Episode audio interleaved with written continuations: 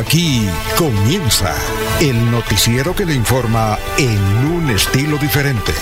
Últimas noticias. Últimas noticias. Últimas noticias. La información analizada por los expertos, sin sesgos, explicada con detalles, sin tanta carreta. Últimas noticias por Radio Melodía, también por Facebook y YouTube Radio Melodía. Director Alfonso Pineda Chaparro.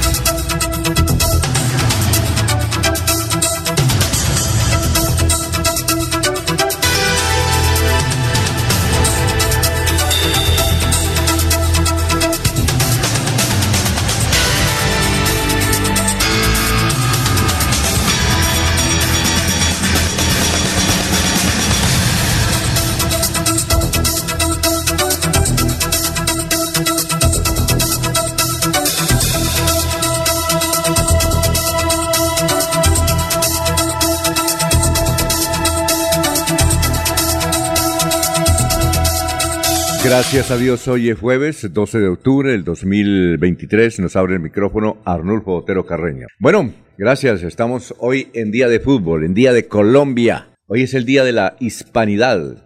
Hay tantos días que vamos a relatarlo. Esto lo sacamos de las Naciones Unidas. Hoy es el día de la hispanidad, día del respeto a la diversidad, a la diversidad cultural, Día Mundial de la Artritis Reumatoide, Día de la Raza, Día del Árbol, Día de las Américas, el descubrimiento de América. Un día como hoy, en 1999, la ONU calculó que en esa fecha, es decir, en 1999, nace el habitante 6 mil millones de la Tierra. 6 mil millones de la Tierra. Un día como hoy, en 1849, fue fundada Manizales del Alma. Manizales. Manizales, Manizales. Eh, un día como hoy, en 1924, se funda la Federación Colombiana de Fútbol en Barranquilla. Se llamaba Col Fútbol. Ah, con razón Barranquilla. Bueno. Un día como hoy, en 1931, se inaugura la estatua de Cristo Redentor en el Corcovado, en Río de Janeiro. De ahí fue que trajeron eh, parte de la silueta para hacer el Santísimo. Bueno, se inaugura pues un día como hoy en 1931 la estatua de Cristo Redentor en el Corcovado en Río de Janeiro. Un día como hoy en 1932 fallece Álvaro Cepeda Zamudio, murió muy joven, escritor. García Márquez decía que era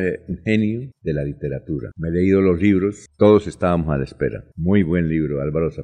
Murió en 1930. Le hizo un reportaje a Garrincha extraordinario. Creo que ya la leyó, el reportaje a Garrincha. Lema comercial de cerveza Águila, ¿no? Bueno, sí. Ya que está aquí, vamos a saludarlo como se merece el doctor Julio Enrique Avellaneda a las 5 de la mañana, 5 minutos. Julio Enrique Avellaneda está en Últimas Noticias de Radio Melodía 1080 AM. Bueno, doctor Julio, decíamos que, ¿cómo está? Buenos días, ¿qué ha habido? Alfonso, cordial saludo para usted, para Jorge, Laurencio, para Arnulfo, para toda, toda la amable audiencia de la potente Radio Melodía. Sí, hablábamos de, de este extraordinario autor Álvaro Cepeda Zamudio. El flaco. Autor de La Casa Grande. Sí, claro. Y como usted lo anotaba, era uno de los eh, intelectuales de Barranquilla, de ese grupo, que fue muy famoso en Barranquilla, del cual surge García Márquez, ¿no? García Márquez. Todos estábamos, yo leí todos. ¿Ah, usted leyó Casa qué? Sí, La Casa Grande. La Casa, es que hay muchas casas grandes, ¿no? Sí. Samudio escribía, no hizo novelas muy extensas, ¿no? Es una, una mezcla ahí de cuento-novela, por lo cual resultaba muy ágil y muy agradable leerlo. Eh, murió muy joven. Lo mató el piel roja. Sí, y García Márquez decía que, que era, eh, iba a ser el escritor más grande de Colombia. Pero el piel roja lo mató. usted sabe, el piel, ese cigarrillo que fumaba piel aquí fumaba piel roja, ¿sabe quién es? Alberto Montoya Cuyana. Luego pasó al Nacional. ¿Fue del Nacional? Sí. Cigarrillo Nacional. sin filtro. Sin filtro. ¿Se hacía aquí? Sí, claro, por eso aquí. Álvaro Cepeda Zamudio, bueno. En mil, eh, 1950 nació Joao Herrera, Joao Herrera, periodista, trabajó conmigo en Caracol, ya ese sentón, va como para quinta vez alcalde de la ciudad de Soledad. Periodista, está conmigo en Caracol, siempre que lanza gana y él no tiene que ir a hacer campaña, desde la casa lo hace. Joao Herrera, periodista extraordinario. Bueno, Joao Herrera. Bien, eh, así gente, ¿no? Por Luis Alberto Quintero quisiera ser alcalde de, Girón, podría hacerlo. Todavía. Va. Tienen. Ah han calado tanto por, una u otra razón que la gente los, mantiene en su memoria siempre fresca, ¿no? sé, se pega esa cosa. Lo mismo que lo echar en Barranquilla. no hay, no hay nada que hacer. Bueno, un día como hoy, en 1935, nació, nació Luciano Pavarotti, tenor italiano. Un día como hoy, en 1949, doctor Julio, nació Ilich Ramírez Sánchez, terrorista venezolano, conocido como Carlos Chacal. ¿Moriría ya o no? Creo que ya murió. ¿Sí? Me parece que murió en, una cárcel en París, si mal no estoy. Sí, a ver, el Chacal venezolano, muy conocido, tiene mucha historia y todo eso. Bueno, son las 5 de la mañana, 8 minutos, vamos a la hora Jorge como se merece, son las 5 y 8, estamos en Radio Melodía. Jorge Caicedo está en Últimas Noticias de Radio Melodía 1080 AM. Bueno, gran Jorge, ¿cómo está? Buenos, buenos y santos días. Don Alfonso, muy buenos días. Como siempre, feliz de compartir con ustedes este espacio de últimas noticias y poder llegar a toda la audiencia de Radio Melodía, mañana tras mañana nos acompaña a través de nuestras señales, a través de 1080 AM en la radio análoga, a través de las plataformas digitales del Facebook Live y de YouTube. A todos ellos, bienvenidos a la información de Radio Melodía. De hoy, 12 de octubre, que es el ducentésimo octagésimo quinto día del año, el 285, y que ya le deja 80 días a este 2023 para finalizar. Una cifra que es noticia, don Alfonso, indica que el 72% de los colombianos cree que las cosas en el país están empeorando.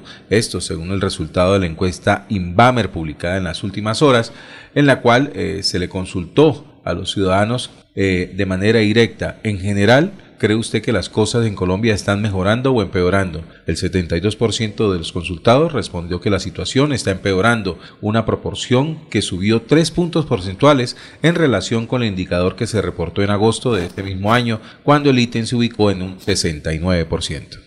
Muy bien, eh, doctor Julio, dicen que, eh, Colombia tiene muchas, muchos días festivos, pero por ejemplo, mañana en Argentina es día festivo, mañana viernes, y el lunes es día festivo. ¿Qué tal eso? Pero en Argentina sí hay mucho día festivo, hay días festivos nacionales y hay días festivos regionales, pero no todo día festivo es de vacancia. Es decir, hay días que son festivos, se celebran como tal, pero no se interrumpe la actividad laboral. Sí, porque por ejemplo, yo sé que no sé si mañana, mañana, viernes es festivo y el lunes es festivo, no sé si será de vacancia o no. Entonces, muchísimos. Sí, sí, no. Imagínese ese puentazo. Sí.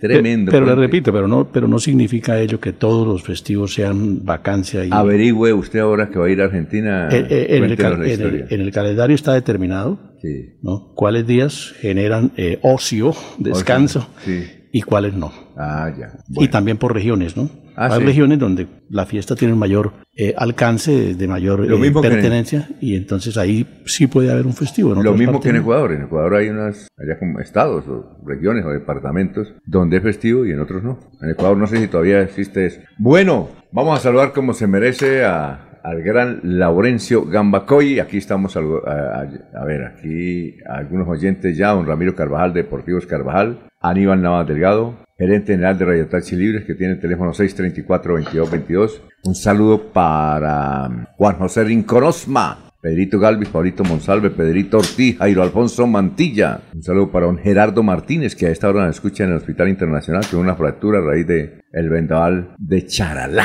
Vendaval de Charalá. Eh, igualmente un saludo para Pedrito Galvis, Paulito Monsalve, y para todos, para Eliana Díaz, la próxima concejal de Piedecuesta, para el doctor José Fernando Sánchez, candidato a la alcaldía de, ese es otro que nos está yendo a los, a los debates, a la alcaldía de, de Florida Blanca, y otro que nos está yendo a los debates es Campo Ramírez. Bueno, vamos a saludar a las 5-12 minutos, como se merece, a don Laurencio Gamba. Laurencio Gamba está en Últimas Noticias de Radio Melodía 1080 AM. Gran Laurencio, ¿qué ha habido? ¿Qué hay de nuevo? Alfonso, cordial saludo para usted, para el doctor Julio Enrique Avellaneda, para Arnulfo Otero Carreño, que está en la parte digital, para Jorge Caicedo, Freddy Garzón, para el hijo del barrio Bucarica, que el sábado le hacen semejante homenaje organizado por el señor Merchan y Jorge Pedraza, para José Fernando Sánchez, que nos escucha. Oye, yo no, vi, yo no vi el debate el viernes pasado en la cumbre, ¿cómo, cómo sería el asunto? Sí, ¿Fueron interesante. No, señor, no fueron todos porque... Pero, ¿quiénes no fueron? Creo que no estuvo José Fernando ni... ¿Flechas? Flechas. Ah, ya. Y otra persona, creo que los demás sí asistieron. Bueno, aquí lo saludan desde eh, Suratá. Dice, buenos días jóvenes en sintonía. Desde que Laurencio era joven los escucho. Gracias. William Díaz.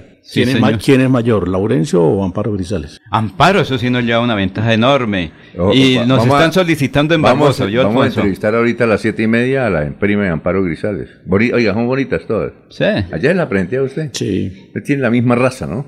Tienen las mismas características personales.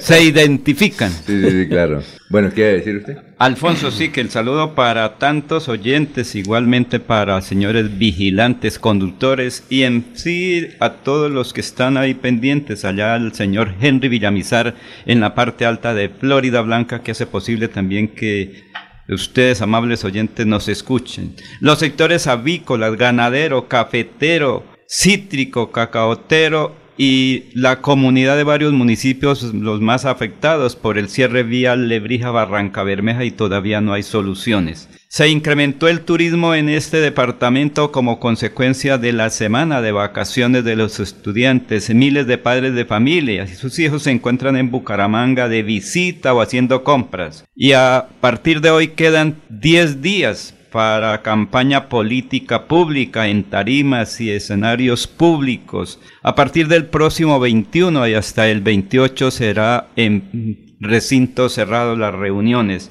Hoy desde hoy se ha incrementado también el número de policías, soldados en las carreteras de Santander por ese plan de seguridad para ofrecer a los viajeros mm, tranquilidad en las carreteras de Santander. En Charalá, gestión de riesgo, así como parte del gobierno departamental y nacional, están evaluando los daños ocasionados por el vendaval reciente y la lluvia en este municipio de Santander. Convocatoria para los cultivadores de piña del municipio de Lebrija para hoy. Hoy vence ese plazo. Precisamente el secretario de Agricultura, Freddy René Orduz Avendaño, nos habla sobre esta invitación a los mm, hombres y mujeres que cultivan piña en Lebrija. La gobernación de Santander, a través de la Secretaría de Agricultura, tiene el gusto de convocar a los pequeños y a los medianos productores de piña del municipio de Lebrija para que se inscriban en la Secretaría de Agricultura Municipal o en la Secretaría de Agricultura Departamental. Son 500 cupos que tenemos disponibles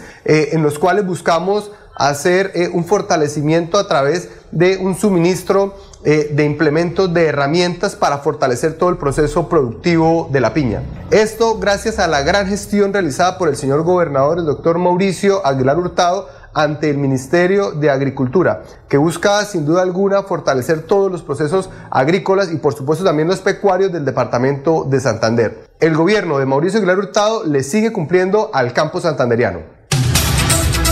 Muy bien, son las 5 de la mañana, 16 minutos. Vamos a saludar ya a las personas, son muchas que están aquí ya en el portal de Radio Melodía. A ver quién es Gustavo Pinilla, un saludo eh, de parte del de Gustavo Pinilla. Mercedes Castillo de Patiño. Álvaro Álvarez Rojas, buenos días, señores periodistas de Radio Melodía, reportando sintonía de Florida Blanca. Vamos, mi Colombia, a ganar a Uruguay. Sí, señor. César Augusto. CC, muy buenas felicidades a Jorgito en su cumpleaños ayer. César Augusto, CC, ¿sabe quién es? No, Centro Comercial. César Augusto es. Ah, gran doctor César Augusto Cordero. Dato curioso, en la encuesta del eh, Centro Nacional de Consultoría anoche Figueroa bajó de 2% en septiembre a 1% de octubre. Eso no es gratis. Oye, esa encuesta, Centro Nacional de Consultoría, Impresionante, impresionante. Hay una foto que está circulando por toda Colombia, por todas las redes, donde aparece Jaime Andrés con el 29 y el segundo, doctor Julio, ¿la vio? El segundo, el 9%. Sí, la, vimos, anoche, me parece, parece desproporcionada. Eso, ni en Barranquilla. Sí. eso ni en Barranquilla. En Barranquilla se justifica, pero en Bucaramanga uno dice, bueno, el pastor va adelante, pero así, prácticamente. Como dice el denunciante que lo estamos esperando, apag el denunciante escribió un Twitter, ¿no, no, no lo vio? No. Apague y vámonos.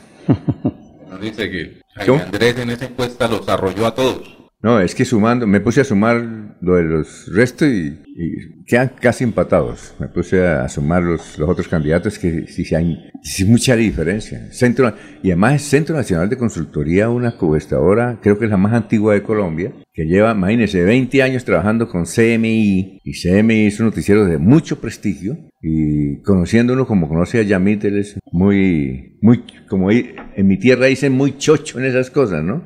Entonces, eh, una encuesta de esos, impresionante, uno no lo puede creer, pero bueno, para algo estudiaron, ¿no? Dijo Ulises, para algo estudiaron. Pero recuerde que depende quién eh, formula la encuesta, qué no, CMI, con eso. CMI la paga el CMI. No, ¿Qué se busca? No, pues, lo que, primero que todo, CMI busca es tener sintonía. Ah, no, sí, sí, sí, eso es Busca tener sintonía. Pero es que nos sorprendió. Nos sorprendió esa encuesta porque... ¿Y dónde la hicieron? Porque no, pues en Bucaramanga la hicieron. Es que yo ¿En qué sector? Le voy a decir, es que le cuento una cosa, yo creo que la encuestadora más vieja de, Colombia es el Centro Nacional de Consultoría, es la más antigua, la que quedó. Sí.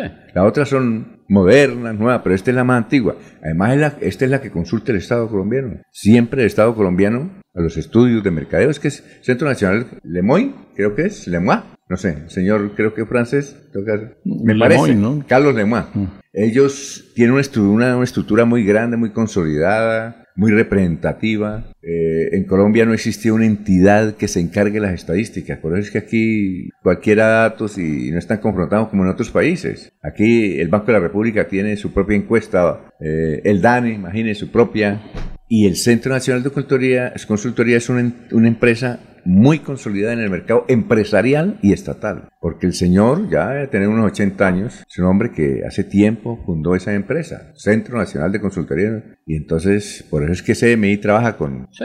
Y uno dice, es una encuesta pero bueno. Pero la verdadera encuesta es el 29 de octubre, porque este es un reflejo de lo que siente, piensa eso dicen la los intención. Que no, eso dicen los que no aparecen bien en la encuesta. No, pero Alfonso, de todas maneras es una yo recuerdo, intención. Yo, fuera candidato, diría, no, hay, la encuesta sí, pero la verdadera encuesta es el próximo 29 de octubre y es verdad la verdadera encuesta. Porque mucha gente queda tranquila, ya estamos ganando, entonces vamos a relajarnos, vamos de paseo, a ir a, fútbol esta noche, entonces Gustavo se pierde. Pirilla, Campolías Ramírez no va a los debates de candidato a la alcaldía porque no sabe nada. ¿Vieron el debate? Es entretenido. Oiga, lo hacen muy bien, entretenidito. Hay que meterle un saludo para Oscar Gerardo y para Mechita. ¿No lo vieron? Bonito. Eso les, les esculca todo. Por ejemplo, vale que hago las preguntas que le dieron a, Blanquita. Bueno, Blanquita, eh, eh, la doctora Blanca Rodríguez. Blanca Rodríguez. Romero. Se dice que usted la pasa en los salones de belleza. Pregúntate eso. Sí, se dice que usted se pasa en los salones de belleza. Y usted ya entra a responder, ¿no? No, no, no. Y, y oiga, y, otra cosa curiosa. Resulta que casi todos los precandidatos, todos los candidatos de la alcaldía dijeron son del pacto histórico. Y allá comenzaba a pelear. Eh, está eh, Mauricio Gómez. Gómez, que estuvo en el pacto histórico. No, que yo no estuve, pero su señora sí. hay una señora también que estaba de otro, partido, también del pacto histórico, y está el de Colombia Humana, y los tres se pusieron a pelear allá. eso es eh, entretenidito. Pero Alfonso, eso sí significa... Oye, ¿no fue, no fue Campo Elías? De pronto estaba muy ocupado en otros ah, quehaceres, se va buscando... O sea que también debe primero, la encuesta, ¿no? ¿No hay nave? Bueno. ¿Médico sí asistió? Sí, pero eh, no, no, asistió Campolías. Pero mucha gente dice que hay en estos debates no se no, pero lo hicieron entretenido, porque es que hay unos debates, hermanos, que eso, a ver, el hombre que va a echar el programa no se duerme, ¿no? Pero este sí, al menos entretenido, ¿no? pero Alfonso, sí dan a conocer programa de gobierno. Nueve de la noche, nueve de la noche, yo no sé, yo vi la partecita, me gustó, variadito, chévere, sabroso, ¿sí? Pullitas para allá, pullitas para acá. Porque es que ahorita, Alfonso, lo que se busca es que el ciudadano esté bien informado sobre los candidatos, quién es el que va a gobernar y qué es lo que proyecta, qué es lo que formula. Porque hay veces que se meten en unas cosas que no tienen sentido de la vida y después dicen, oiga, esto fue lo que elegimos. Gustavo Pinilla nos informa, Campolía Ramírez no va a los debates. Eliana Díaz, nuestra concejal de Piedecuesta, un saludo. Candidato. Ese ya es concejal, imposible que una señora tan de tanto trabajo que vive en una vereda y sabe no, no sea concejal. Nuestro amigo Edgar Millares, ¿qué? Eh, no sé qué pasaría con el Edgar acuerdo de, de Umpalá. El jefe, ¿usted qué es el...? Sí, ¿qué más? ¿Qué está haciendo? ¿Él fue el debate? ¿Ya hubo, ya hubo debate sobre sí, ¿Él estuvo en el debate? ah, me lo pasé, me lo, me lo perdí. Con respecto a la tarea que usted le puso que ya tienen documentos en mano, que lo están preparando y que Estoy preparado. está atento a la visita de un funcionario de la administración a la emisora para, para confrontar los temas sí, señor. sobre la contratación pública en pie de cuesta. Muy bien, el candidato, ¿quién no fue de pie de cuesta? Oscar Santos. ¿No fue? No. Fue nuestro amigo... Eh, Oscar, eh, Jorge Armando Navas Granado sí, estuvo y creo que los demás. Ah, bueno. Eso es cargado, ya voy a verlo. y la pregunta, Alfonso. ¿Cuál es la pregunta? Entiendo que se le hicieron ahí al auditorio. ¿De qué? ¿De qué? Es cierto que hubo un accidente de tránsito hace tanto tiempo, pero no estaba el candidato. Ah, bueno. Bueno, pero él respondió aquí que no era cierto. Él respondió, inclusive ese, a el viernes estuvo acá, creo. Sí. Oscar Santo, ¿no? Y él dijo, vea, yo nunca, ni, siquiera, nada. Eso dijo él, víctima. No, será otro, inclusive los familiares de la víctima trabajan con nosotros. Entonces, es raro. Bueno, 5.24 minutos. Vamos con el doctor Luis José Arevalo, que ya debe estar ahí para el pensamiento de hoy. El doctor Luis José Arevalo, que debe estar en Barranquilla. Ese, solo para Jorge Torres y Paola, su esposa, están en Barranquilla y de ahí pasan a, a Ecuador. Eso sí es querer el equipo. Al equipo de Barranquilla, ¿no? no, al equipo, no, al equipo de Barranquilla, no, a Colombia. No, es que esa es la selección de Barranquilla, Alfonso. La selección será de Colombia cuando juegue en todas las ciudades de Colombia, como hacen la generalidad de las selecciones de todos los países. Van rotando las sedes. Es bueno, tengo entendido que Juan Carlos Lorenzo quiere hacer eh, quiere practicar esa fórmula de jugar en varias ciudades del país, pero el peso de la federación. No, el peso de la federación no. hay. el, el, barranquillero Yesurún. No, el calor. Es que también allá, no, no, no, a las 3 de la tarde hoy. Créame, Alfonso, ah. que los primeros que protestan contra el calor son los futbolistas de Colombia. ¿Ah, sí? ¿Y no es a las 8 de la noche? Por no, es a las 3 y media. no, hoy se juega a las 5 y media. ¿No es a las 3 y media? Es que ahorita a las ah, 12 del día abren el estadio. No, pero es a las 3 y media el partido, creo. Entonces sí. ¿3 y media con el calor? Eso, eso es un puntico a favor de Colombia. Es el primero de la jornada. Recuerde usted que con Uruguay, no sé si hace cuatro o hace ocho años, hubo un partido. Los uruguayos vienen el primer tiempo, pero ya en el segundo estaban mamados y ¡tac! Gol tras gol. Es que también juega eso, doctor Julio. Eh, ese partido de clasificación, ¿con quién lo disfruté? ¿Con quién? Con Helman Incapié. Aquí era mi cumpleaños, ¿no? Aquí en Bucaramanga. Ah, eso Pero estaba con Helman Incapié y con Julio Acelas. Ay, Julito, es de esta noche. Y, dos, y dos, dos amigas, dos amigas bucanas. ¿Ah, sí? Ah, excelente partido y excelente motivo para celebrar. Y debe haber algún video. No, no, no, no, Eran bucanas de 18 años. Sí, señor. sí, responsables de su saco. ¿Y le pusieron sello también a eso? No, no, no, ah, bueno. con el sello Buchanan, pero muy buen partido, lo recuerdo, ese 3 a 3. ¿Sí? Fue, ah, ¿fue 3 a 3? Sí, claro, la, clasificación de Colombia. Pero fue con Chile. Eso fue con, Chile, exacto. Fue con Chile, fue con Chile. No, y Uruguay fue diferente. Que en el primer tiempo, berrasco los uruguayos, pero ya en el segundo están mamados, en serio, mm. están con la boca... Bueno, 5.26, doctor Luis José Arevalo. Muy buenos días, estimados oyentes y periodistas del noticiero Últimas Noticias de Radio Melodía. Feliz jueves para todos. El pensamiento de hoy es del poeta chileno Pablo Neruda, quien dijo, muere lentamente quien no viaja, quien no lee, quien no escucha música, quien no haya encanto en sí mismo, porque la vida es hoy, mañana sigue. Alfonso Pineda Chaparro está presentando Últimas noticias.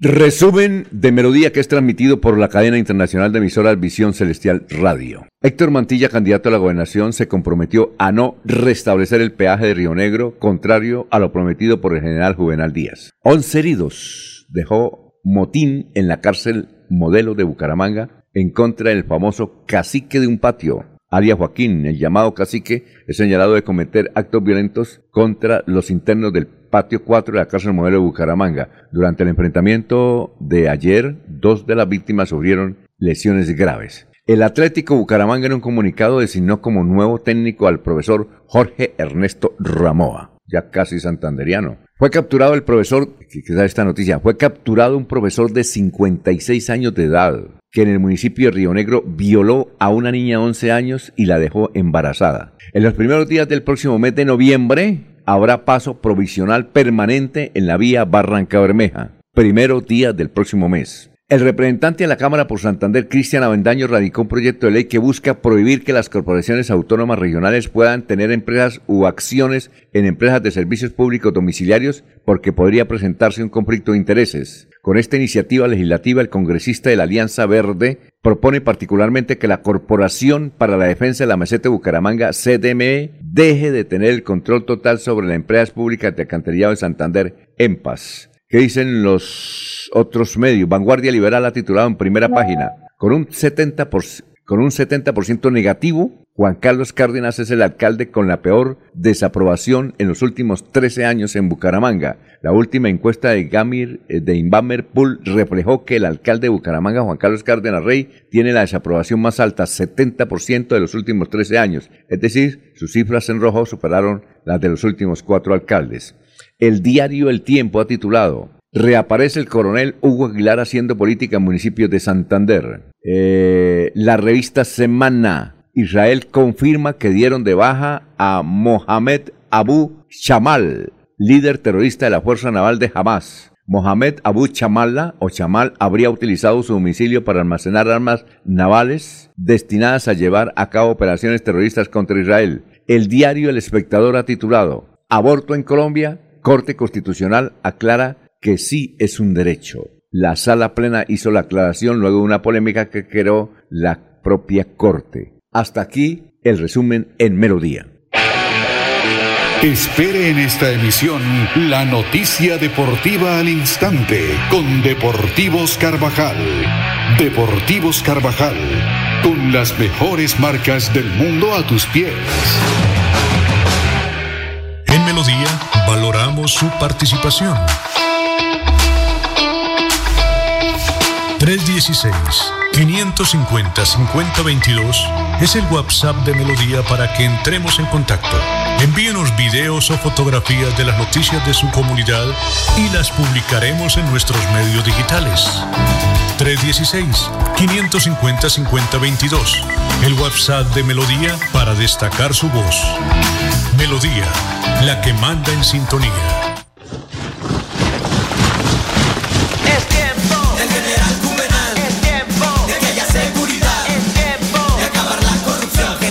Juvenal a la gobernación.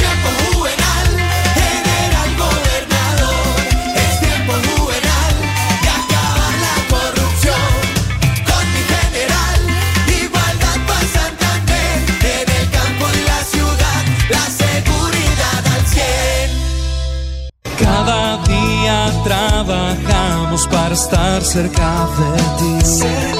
Te brindamos soluciones para un mejor vivir. En Cajasal somos familia, desarrollo y bienestar. Cada día más cerca para llegar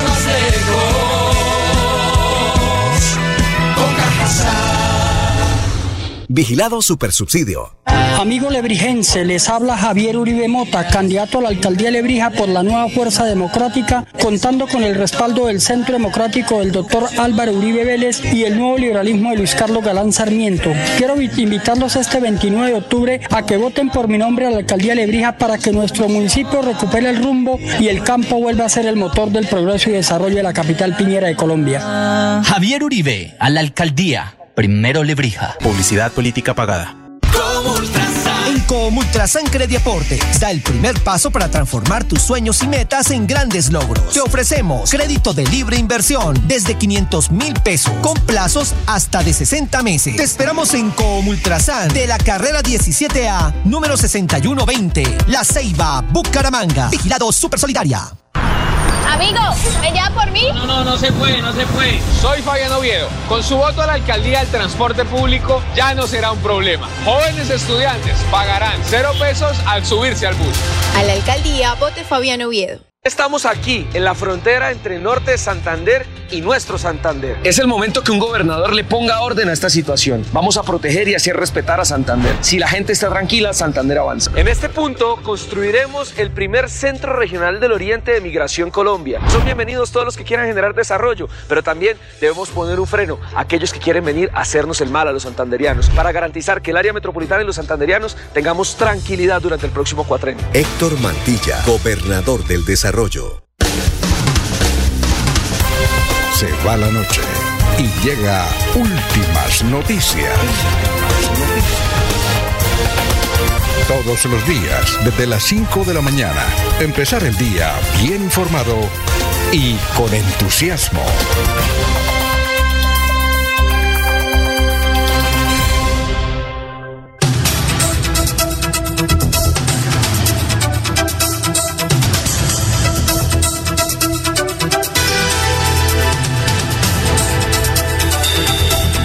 Bueno, tenemos noticias, Jorge, para antes de irnos con el historiador. Historiador que tenemos noticias, doctor, que a ver que usted nos ayude con Laurencio. Ustedes que son de esa época. Bueno, 534. El a ver. Alfonso. a ver, Jorge. Nobel. A ver, Jorge. Mucha atención, don Alfonso, porque concesionaria Ruta del Cacao inició actividades para restablecer el tránsito de la vía Bucaramanga-Barranca Bermeja. Mientras tanto, el paso vehicular seguirá cerrado y se sigue recomendando el trayecto alterno Bucaramanga-Río Negro San Alberto La Lizama. Se ha podido determinar que existen condiciones para el ingreso seguro del personal a la zona de la contingencia y la decisión está precedida por un monitoreo permanente y riguroso por parte de la concesionaria que inició en el momento en que se produjo el incidente, dijo la empresa a través de un comunicado.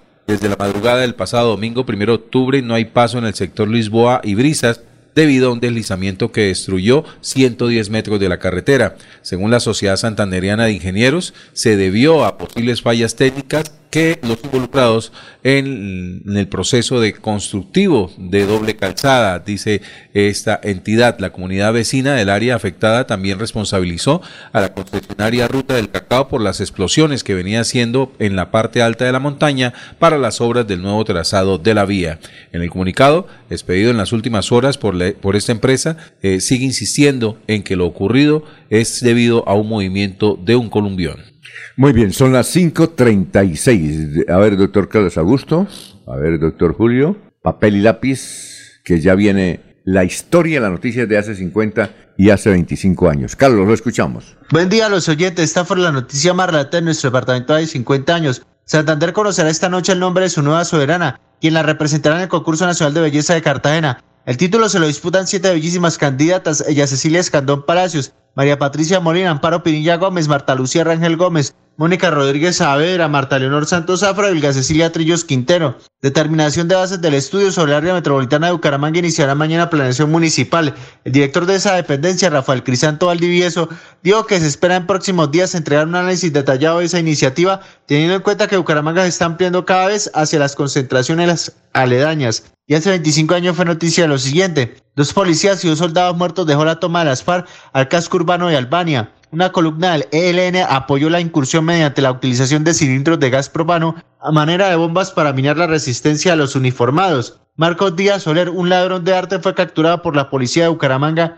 cuando escapaba con el busto del escultor Oscar Rodríguez Naranjo, que acaba de sustraer del pedestal ubicado en el parque construido en la avenida González Valencia, con calle 46, en homenaje al artista santanderiano e inaugurado dos días antes. Cordial despedida a todos. Muy bien, eh, la señorita, ¿cómo, es la señorita Escandón Palacios? En la Cecilia. En la Cecilia Escandón Palacios, fue elegida hace 50 años. Fue la señorita Colombia, ¿no? Fue la señorita Colombia en noviembre. En noviembre. Y ahí aparece también Mónica Rodríguez. Le voy a decir que Mónica Rodríguez, cuando yo estaba empezando la actividad periodística, trabajó conmigo en RCN. Mónica Rodríguez. Luego, entonces yo le decía a usted, eh, ella, Mónica, y creo que ya, ella luego Mónica fue una figura de la radio y la televisión. En Sí, claro, Caracol. Caracol, y era, era pero, la... pero es la misma, Alfonso. Sí, la misma. Era, sí, es la misma. Era la Vicky Dávila de esa época, ¿no? Sí, más o menos. Tuvo ¿no? su momento, Mónica. La- Desaparece también. La Darcy Quinn de la época. Desapareció de un momento a otro de los medios. Mónica, Mo- sí, uy, Mónica Rodríguez, era conmigo. Ella, ya creo que ya está pensionada, todo eso, pero era santanderiana. Ella- y Albestela, sí, desde aquí dijeron, yo me acuerdo que Honorio Galvez dijo, es ella, ¿no? Es ella. Pues, está empezando el periodismo. ¿Qué otro dato recuerda usted, doctor? La menciona Rafael Crisanto Valdivieso, un gran amigo. ¿De hace 50? No. Hace Eh, 25. hace- no, hace 25. No, creo que lo nombraron en hace 50. No, no, no, no, no, no, no, hombre, no sea malo, hermano. No, no, no nos vuelve a escuchar. No. Eh, un- Eh, hace 25 años era diputado. Un agra- agradable contertulio, un gran conversador. ¿Sabe quiénes eran los diputados de 25 años? Los tengo aquí en la memoria, o sí. Era Gustavo Rodríguez Blanco, Padre del alcalde. padre del alcalde, el eterno presidente de la, De la asamblea. de la asamblea. Era eh, Rueda Tobón. Abelardo Rueda Tobón. Abelardo. De Barranca Bermeja. Jairo Alfonso Mantilla. Conservador de la época. Eh, Simón Díaz, no. Carlos este, Simón González. Carlos Simón González de, De Málaga. Málaga. Eh, ¿Usted? No. No. Roberto Quintero. Roberto de Quintero. Lebrija, saludos, allá nos está escuchando junto con. Javier Uribe Mota. Roberto, el papá de, de eh, Roberto Quintero, abogado, el, el- el papá no, el primo de Olguita. Sí, García señor. Rincón, un saludo, sí, claro. ¿Quién más estaba en esa época? Bernabé Celis. Sí. Do- Doña Elisa Domínguez de, Bernabé Celis. de Doña Elisa. Doña Elisa Domínguez de Rueda. ¿Quién más era? Una señora de Vélez. Lilian Santa María. Lili- o- no, la, otra. mamá. Leonor Marín de Silva. Leonor Marín, Marín de, de Silva, Silva. De la Confederación, ¿no? Sí. ¿Quién más? Creo Eh, que en esa época eh, la eh, candidatura El que la- murió, el que es como de apellido italiano, Barden- ¿cómo era? Eh, Amigo de suyo? San Gil. Berardinelli. ¿No era? Víctor Sí. Berardinelli. No, sí, a esa época. Sí. Alirio Yamizar. Sí, Iván Díaz Iván Mateus. Díaz Mateus. Creo que Luis Alberto Gil también. ¿Ustedes no han visto a unos tipos que son- se saben la, la alineación del Bucaramanga en 1950? 1970, 60, ¿sí o no? 60. ¿Usted sabe alguna? Sí, me la sé completica. ¿Sí? ¿Cuál, por ejemplo? La del 60. A ver, dígala. Berto Esgrimalia Marini, Casali, Llanios Solórzano, Aceros, Col, Yarrizo, Montaní y Otero. Bueno, a- así nos, nos, nos pasa a nosotros en política. Vemos la alineación de la asamblea. Muy buenos datos, Javier Orlando Mantilla. ¿Qué pasa? Presentador, pues, periodista deportivo. Unos datos estadísticos. ¿Ah, sí? Muy Eh, bueno. Darío Vázquez Rocha, también un saludo a Darío Vázquez, Bolívar Santander. que nos escucha en... eh, Arriba en Ritoque. no, Rito, que no. Sí. No, no, no, no, no. No, escucha Eh, eh. ese corregimiento... No, mentira, es, Acapulco, Acapulco. Acapulco. Saludo allá en Acapulco. Sí, De señor, ese equipo del 60 que, que mencionaba hace un instante, Alfonso. Del Bucaramanga. Del Bucaramanga del 60. eh, creo que solo viven tres, ¿no? Los demás ya Montanini. fallecieron. Américo, Sí, de Sotero, que creo que vive en Girón, casi Otero. y Ernesto Berto, si mal no estoy. que Oiga, hay un jugador en Venezuela actualmente, es el nieto de él, eh, de apellido Otero, es un berraco. Ya en Venezuela es veterano, me parece que es hijo de él, o nieto, era así de Otero. No, no a ver si alguien, no a ver Gustavito, Gustavito si nos ayuda. Bueno, está aquí el denunciante. Alfonso, Ah, pero un datico adicional. Sí. Hace 25 años fue la toma del municipio de Albania, en el sur de Santander, por columnas del LN. Pues recuerde que en esa época, hace 25 años, salir de Bucaramanga era difícil, o- y más en el sur de Santander. Recuerde que por ahí cerca fue donde mataron a el entonces candidato al Senado, el doctor Faisal Mustafa Barbosa. Por eso la ¿Quién situación... era el gobernador hace 25 años? A ver usted. 25 años. Profesor suyo. Mario Camacho Prada, a propósito. ¿Quién era el alcalde? A ver, ¿quién era el alcalde? Carlos Ibáñez Muñoz, en Barbosa Marco Aliro Cortés Torres. Uy, oye, Marco ¿Qué más quiere? En, Y- en- en- en- a ver, en Florida, ¿quién era el alcalde? En Florida, eh, todos se reunían en la Luis. Eduardo Rodríguez. No, pensé que Pedro Julio. No, No, no, no. Pedro Julio fue en el 92. Sí, y en No, Girón, En Girón, en Girón era el doctor Fonseca. Ah, Y en Piedecuesta. Seca Peñalosa. En Piedecuesta era el doctor Rojas. Moreno Rojas. Moreno Rojas. Sí. Ahora. Ya Sí. Oye, ¿cómo está? Viene usted, está contento. ¿A qué se debe que esté, de- que esté tan contento? ¿Qué pasó? ¿Por, ¿Por la encuesta o porque juega Colombia? Por varias cosas, pero una la más importante, don Alfonso. ¿Cuál es? ¿Cuál es? Que mi madre está cumpliendo Ah, años el día de hoy. ¿Cómo no voy a estar feliz? ¿Cómo se llama su señora? madre? 76 años está cumpliendo mi mamá ¿Dónde vive? Berta Ramírez. ¿Cómo? Aquí en la ciudad de Bucaramanga. ¿Cómo se llama ella? Acá. Berta Ramírez. ¿76? Permítame antes de saludarlo, Claro. saludar a mi mamá en su día de cumpleaños que en el año 47, un 12 de octubre, eh, nació y decirle de 12 de octubre. esta eh, canal periodístico, de esta tribuna de opinión, darle las gracias por la vida, por su sacrificio y yo soy y mis hermanos eh, es por ella. Entonces, un feliz cumpleaños pues para mi madre que esta noche le vamos a celebrar allá con todos nuestros hermanos, nietos, bisnietos. Compañeros de trabajo, todo. la Bueno, invitación. y ahora sí, muy buenos días, don Alfonso, qué pena. A todos los compañeros de trabajo, a la audiencia de Melodía en línea, sí. Y venimos ahí con algunas noticas. Tengo encuesta de Piedecuesta. Y yo pero tengo solo encuesta de. Bucaramanga. Piedecuesta está muy reñido. Al mediodía en Corrillos, vamos a dar a conocer. Porque no salió, no salió, si no sale a las 10 de la mañana, pues. Es que eso está reñido en Girón, en Y pie de Piedecuesta. cuesta. Pareciera que Bucaramanga y ¿Vio el debate anoche Blanca del TRO de, de Girón. Sabrosito, ¿no? Faltó yo no Campo Elías, ¿no? Sí, pero sabrosito. ¿Sí? Sí, claro, a mí y me... hay unos candidatos que realmente yo no conocía muy bien y los vimos Pero ahí. si se da cuenta que el pacto histórico tenía tres candidatos allá y se pusieron a pelear entre ellos, Eso- eso fue delicioso. Sí, Se sacaron sí, sí. todos los... ¿Ah? Sí, señor. Y vamos a ver si Trapitos al sol. la, Ah, la sí. gerente general, la doctora Lady Julia Alarcón Leal, nos da al final la, gerente- entrevista. la- ella es gerente todavía del Hospital San Sí, Antonio señor. allá. Sí, señor. Es, le vamos a es escribir de para- California que ella dice que, que la han tratado mal, ¿no? Sí, que han sufrido agresiones, persecuciones. El asunto para que aquellos que no están enterados es la compañía Minesa le entregaba 150 millones de pesos al hospital y la alcaldesa le dijo a la gerente no recibe esa, esa plata. Entonces se presentó ahí una, una disputa casi física, ¿no? Sí. Casi física, sí, Ella claro. dice que hubo unas agresiones no solo verbales, sino físicas también del esposo. ¿Cómo se le llamaría al esposo de una alcaldesa? ¿El Gestor social. Es- y no, y es el gestor social, exactamente. Sí, Y él es si- gestor y si social. es la primera dama, sería el primer caballero. Sí. No, gestor, gestor social se le llama. Gestor social. Antes sí se le decía primera dama, ¿no, doctor Julio Enrique? Y Usted todavía cuando, algunos utilizan. usted cuando fue No. alcalde de Bucaramanga tuvo primera dama, ¿no? ¿O sí?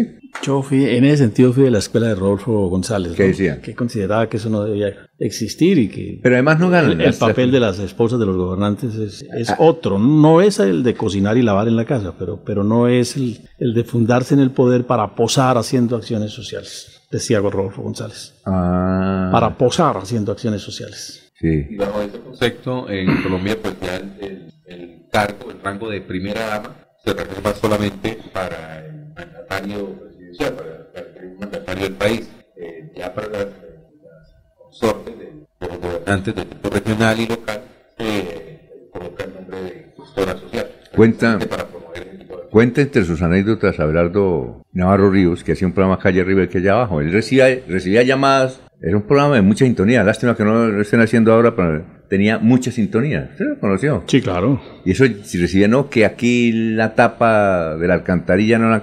eh. Y recibió un día con una señora, entonces la señora dijo, no, quiero decirles que no, no, no tenemos, no tenemos aquí gas en la casa, no tenemos gas y eso es- es una culpa de las autoridades. Entonces parece que Abelardo dijo, sí, principalmente el alcalde, ¿qué estará haciendo? Entonces la señora dijo, no, no, no, no, el alcalde no tiene nada que ver, no tiene nada que ver. Y al final le dijo, señora, por favor, ¿con quién hablo? Maruja de Gómez, la esposa de Alfonso Gómez. ¿Cómo es que era el alcalde? ¿Quién era el alcalde? Y, la- y la esposa del presidente sí se le dice primera dama, ¿no? Sí. Claro. Ah, es así. Pues eso por protocolo, o sea, la norma Es así, ¿no? protocolo en Colombia. Pero ella no gana. No, no, No, pero pareciera. Pareciera. No, pues, pero, pero tiene escoltas. y tiene- Y nombra y pone Y y pone, gente en el gabinete. Por eso es la segunda después del presidente. Que no debería ser así, lo está diciendo el doctor pero- Julio.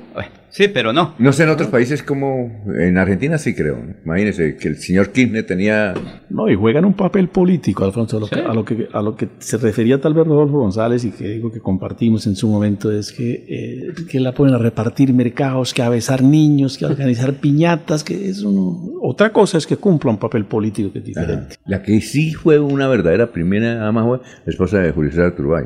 Aunque estaban separados, cumplió un ejemplar labor. O sí, eso, inclusive todavía hay un legado que es Sí, la caminata una- de la solidaridad. una fundación tiene, una- tiene edificios, tiene muchos convenios internacionales. Ella sí. Están ya separados. Ya separados. Ya estaba ella, si mal no estoy casada con, con Gustavo Alcázar. Y en Bucaramanga jugó un papel protagónico cuando Iván Moreno fue alcalde, la señora, eh, Ah, la capitana María Eugenia. Era el que mandaba. La que mandaba. Pero desde la presidencia, cuando el golpe de Estado. ¿Quién? No, ella mandaba aquí en Bucaramanga, doña María Eugenia. Pero comenzó a mandar a- al general. Primero uno le decía a María Eugenia y luego, bueno, vaya, vaya que mi, mi hijito lo atiende. Son las... En ese tiempo no primera dama estaba al lado del alcalde o en alguna secretaría. Ah, también, Clarita. Ah, Clarita. pues, Clarita ahora es Clara gerente general de una asociación de farmacéuticos Sí. colombianos. Tiene un buen cargo. Fue candidata a la Cámara, ¿no? Fue ¿Se candidata acuerda? a la Cámara. Por el polo, Por que el René polo. Garzón le gana esa Sí, credencial. claro. Mientras Iván Moreno hacía equipo con Clarita, Sí, claro. que la capitana hacía equipo con René Garzón. Sí, son las 5.49. Con sabe más educación, apostándole al progreso de nuestra región, mejorando nuestras vías, reforzando la familia,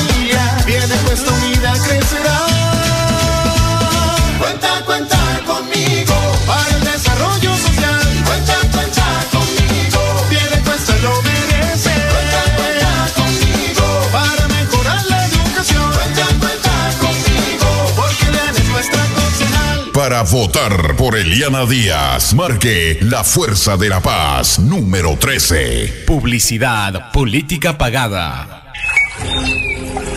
Tierra Capital, produciendo y conservando el territorio yariguí. Una solución basada en la naturaleza para aprovechar y conservar la tierra, dar valor agregado a los cultivos, adaptarnos a los efectos del cambio climático y mejorar la vida de los pobladores.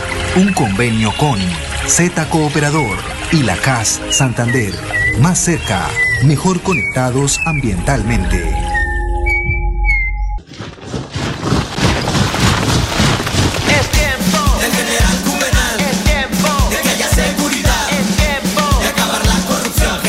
Juvenal a la gobernación.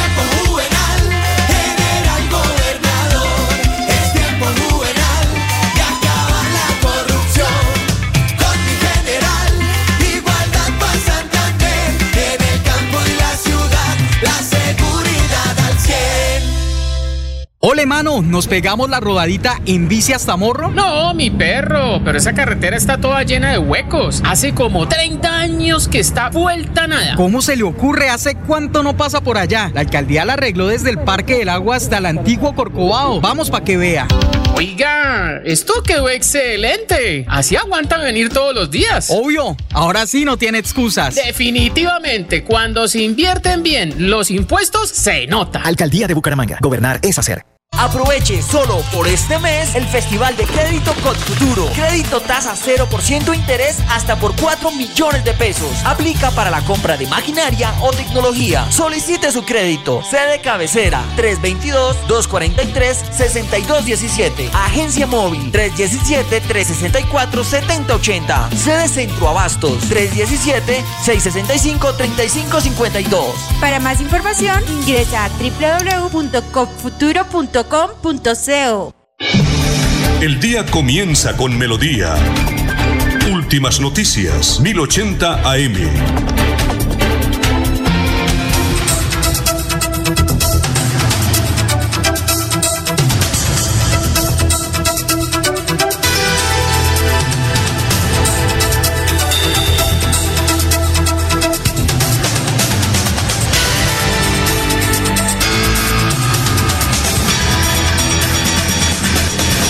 Cinco, cincuenta y dos. Tenemos muchas noticias. Bueno, tenemos encuesta. No sabemos quién gana. eh, que está muy reñido el asunto. En Piedecuesta. También en Giro está muy reñido el asunto. Oiga, y la encuesta. ¿a ¿Usted qué piensa de la encuesta del Centro Nacional de Consultoría que nos ha dejado sorprendidos? Uno dice, bueno, 29, 15, está bien. Sí. Pero 29, 9. Sí. Mucho este, este eh, Jaime Andrés le ganó al de Barranquilla. Es que lo curioso de la encuesta es que Jaime Andrés no sube. Sí, ¿no? Es que- En relación con las otras encuestas. La- lo que le dijo y, usted to- y todos los demás bajan. Entonces, ¿qué se hicieron? Sí. Los, los números ¿Qué han hecho? restantes, ¿no? Sí. ¿Los dirigentes dónde están? Es que yo, yo considero una cosa, quien más le han dado duro, pero madera de todo, es a Jaime Andrés Beltrán. Y él lo que dijo acá, dijo yo no voy a responder. Eso le sacan. Mire, imagínese que hay un señor Sí. que buscó todas las inter- ha buscado todas las intervenciones de Jaime Andrés en su actividad pastoral, todas las intervenciones, y le está sacando de a poquitos, cosa a poquito. Mire que eh, están en eso. Entonces a él le han dado de todo, en serio. ¿Usted vio el, el debate de Caracol Televisión? Se la dedicaron a él y en todas partes es a él y contra él. Yo estuve en un debate en la UDES. Sí, señor. Y ahí todos contra, contra Jaime Andrés. Es que se le han dado duro. Entonces yo pienso que... ¿Y no Fernando sé- Vargas dónde está con su equipo de trabajo? no, Entonces no, por no tiene no, no- nada. no sé, no, digo, no sé si eso de darle tanto a, a Jaime Andrés, Lo, lo empiezan a conocer más, a no, buscarlo más. no sé si eso influye en las encuestas, no sé. Pues yo lo que veo, don Alfonso, ahí es que sí, eh, Jaime Andrés se mantiene, Se mantiene, en ¿no? el 29-30 y los demás se mantienen estancados. No, en no, el 6, no 7, estancados, 8. han bajado. Bajaron. Pero, pero miren, no, no, Bajaron. todos, En todos relación- no, en relación Alfonso. con la otra encuesta No, bajan. Todos no, miren. Jaime, en esta del Consejo Nacional Electoral está el comparativo. Consejo Nacional, de- no, su consultoría, consultoría. Conse- perdón, sí. En esta encuesta del Consejo Nacional de Consultoría hay un comparativo de septiembre y octubre. No, suben. El único que baja, según esta encuesta, es SERPA. Ah, mire, para el mes de septiembre, Jaime Andrés Beltrán, 23%. Ahorita en octubre, 29%, subió. Sí. Horacio José Serpa, 16%, baja en octubre al 9%. El 9%. Pero los demás suben. A ver, ¿quién? Carlos Felipe Parra, 6%. Y ahorita en octubre 8%. Fabián Oviedo 4%, sube al 7%. Consuelo Ordóñez del 4%, sube al 5%. Jaime Calderón del 4% al 5%. Eh, Sotomonte del 3% al 4%. Mire Luis Roberto cómo sube, del 1% al 4%. Lubin Mantilla del 2%, sí, el mismo 2%. Eh, Diego Tamayo, que ya no está, Ya no está. lo metió en la grilla, sale con Pero, el 2%. pero, pero, pero sal- ya no sale en esta. Manuel Parada no, no, no registraba en septiembre, ahora marca el 1%. Eh, José Velázquez no marcaba ahorita en octubre el 1%. Eh, y Figueroa cierra este bloque, eh, marcaba el 2% en septiembre y ahora está con el 1%. Ahí está, está, de último. ahí está, está, de último. votos. Los Vale. votos de Figueroa ¿no? que han esparcido por los otros candidatos. Así es. Bueno, perfecto. Entonces, bueno, no sé. Entonces sí suben. Doctores tendrá la Santa Madre ser. Iglesia. Vamos a ver qué pasa. Toca esperar hasta el 29 de octubre, ¿no? La Ya, encuesta pero- real y pero verdadera sube, con sube en relación con, con la misma encuestadora, pero comparada a esas cifras con las realizadas por otras casas de encuesta, Claro. es donde uno se sorprende, porque eh, Jaime Andrés no sube, se mantiene en un 29. techo del 29-30% máximo. Y ahí no pasa. Y los otros candidatos, reitero, comparados con las cifras de las otras encuestas, todos bajan y bajan abismalmente. Sí, claro, baja mucho, no sé. Bueno, nosotros decíamos que el Centro Nacional de Consultoría es una encuestadora muy, muy respetada en Colombia. Entonces, bueno. Pero la encuesta en este momento es un reflejo de lo que piensa la gente, Es la de la foto. intención Ah, de dicen voto. que es la foto, la foto, ¿no? Sí, es una intención, sí. Bueno, eh, son las 5.56. Eh, el padre Chucho, tenemos un, un- audio. El padre Chucho está encartado en... Es que hay una celebración de Israel que era el lunes, ¿ya? Y hubo mucha... De, de Bucaramanga fueron tres excursiones, allá están encartados. Y de Colombia muchísimas, entre ellas una del padre Chucho. Pues, eh, no el padre Chucho, sino que él estaba en, en Roma, él lo cuenta ahí. Él estaba en Roma y entonces le dijeron, véngase, pues, listo. Cogieron y así fue y cuando llegó... Comenzó la... comenzó la guerra. Pero también estaba en una excursión, ¿no eso? ¿Solo? No, él estaba, no, él estaba en un, ahí, ahí, ahí lo comenta que estaba haciendo en Roma. Eh, usted sabe que el padre Chucho es bueno para el exor- exorcismo y había un evento de exorcistas, nada más ni nada menos que en el Vaticano, ¿no? Y ese es el video donde él también entra en llanto. No sé, vamos a escucharlo, que alguien de quien y quién le hizo una entrevista, lo ubicó por allá en el Medio Oriente. La situación es muy compleja, es de conflicto, es de mucha incertidumbre y pues bueno, yo he tenido que con la fuerza de Dios darle paz también y abrazar aquí, proteger y cuidar a estos hermanos míos de Colombia, de México, de Estados Unidos. Recordémosle a nuestros el, el motivo por el que se encuentran allá en Israel y este grupo de personas que les están acompañando. Eh, son peregrinos, a mí me invitaron, yo estaba en Roma en un entrenamiento como exorcista con la Asociación Internacional de Exorcistas. Y vine, precisamente entré por el Sinaí el día en Yom Kippur, el día en que los judíos celebran cuando Dios le entrega las tablas a Moisés. Y en esa madrugada cuando pasábamos la frontera por el sur fue el atentado terrorista de Hamas aquí en Israel. Y pues quedamos aquí en medio de la guerra, del conflicto. ¿Cómo se encuentran estos peregrinos que lo acompañan en ese viaje? preocupados, eh, tristes, es una situación muy, muy difícil, jamás imaginamos vivir esto, esto no se lo deseamos de verdad a nadie que lo vive. Eh, y también preocupados un poco por el por la irresponsabilidad y, y no hay una ley que controle a las aerolíneas. Iberia, Lufthansa, totalmente desentendidas, cancelan vuelos, las personas se quedaron prácticamente en la calle, sin hotel, sin comida, buscando refugio, eh, las personas que no tienen medicamentos no dieron posibilidades o alternativas de viajar por Jordania o por Egipto. Eh, y pues eh, la ayuda humanitaria, el, el vuelo que, que da Colombia es un vuelo con restricciones también. Solamente del grupo van eh, 35, 31 personas creo en el cupo. Somos 85, aquí quedamos 50.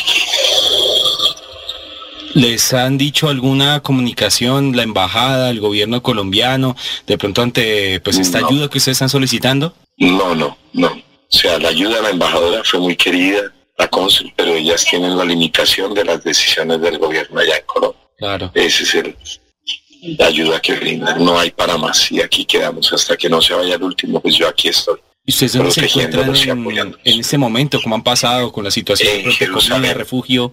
En Jerusalén. Ayer tuvimos un momento crítico porque hubo alarma de misil y entonces tenemos que ir a los refugios y es, es bien, bien compleja la situación. Quisiera continuar aquí con ustedes, pero con un teléfono el ejército piensa que estamos grabando. Coger una piedra aquí en Jerusalén ya es un lío. Entonces yo me vine a con los franciscanos a celebrar en el monte del Calvario, aquí en, en la capilla de la resurrección, en el Santo Sepulcro, pidiendo la paz y pidiendo que, que nos llegue esa ayuda. Y como estoy en la calle, entonces tengo restricciones.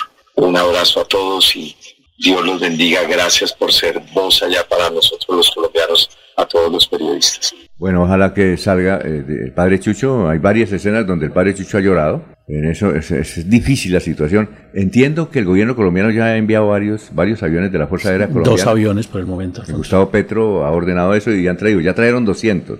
Van y traen más. Yo creo que ahí vienen los santanderianos y los colombianos y los que están allá. No están tampoco, bueno, están en una situación de tensión, pero no es que pero el problema es que cuando viene un misil, Alfonso, cuando va un misil no mira para dónde va. Esos son tercos y explotan donde los han dicho que haga la situación y no es esa. Esa es la, la situación de los colombianos que están allá. La tensión, que un misil o una arma bélica caiga por ahí cerca y afecta a este grupo. Esa el es la padre Chucho no es santanderiano, es hijo de una profesora de Zapatoca. Bueno, vamos a una pausa, son las eh, vamos a mirar nuestros oyentes, nuestros oyentes, don Laurencio, que... Tengo uno, hace 25 años allá en Albania llovía, llovía mucha bala a esta hora, hace 25 años, dice, y esa fue mi primera operación aérea en helicópteros contra el LN, un oyente. ¿Quién le escribe? Un oyente. Ah, bueno, también nos escribe, vamos aquí, Juan Martínez nos escribe Barranquilla, llena de coloridos, pero hay mucha inseguridad, pilas con la gente.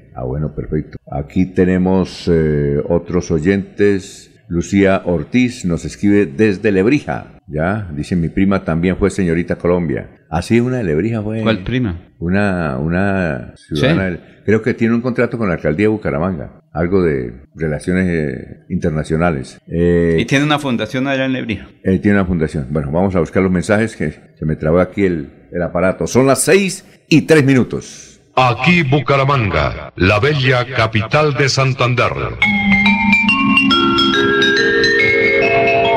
Transmite Radio Melodía, Estación Colombiana, HJMH, 1080 kilociclos, 10.000 vatios de potencia en antena, para todo el oriente colombiano. Cadena Melodía, la radio líder de Colombia. Estamos aquí, en la frontera entre Norte de Santander y nuestro Santander. Es el momento que un gobernador le ponga orden a esta situación. Vamos a proteger y hacer respetar a Santander. Si la gente está tranquila, Santander avanza. En este punto construiremos el primer centro regional del Oriente de Migración Colombia. Son bienvenidos todos los que quieran generar desarrollo, pero también debemos poner un freno a aquellos que quieren venir a hacernos el mal a los santanderianos para garantizar que el área metropolitana y los santanderianos tengamos tranquilidad durante el próximo cuatrenio. Héctor Mantilla, gobernador del desarrollo. Amigo lebrijense, les habla Javier Uribe Mota, candidato a la alcaldía Lebrija por la nueva Fuerza Democrática, contando con el respaldo del Centro Democrático del doctor Álvaro Uribe Vélez y el nuevo liberalismo de Luis Carlos Galán Sarmiento. Quiero invitarlos este 29 de octubre a que voten por mi nombre a la alcaldía Lebrija para que nuestro municipio recupere el rumbo y el campo vuelva a ser el motor del progreso y desarrollo de la capital piñera de Colombia. Javier Uribe, a la alcaldía. Primero Lebrija. Publicidad política pagada.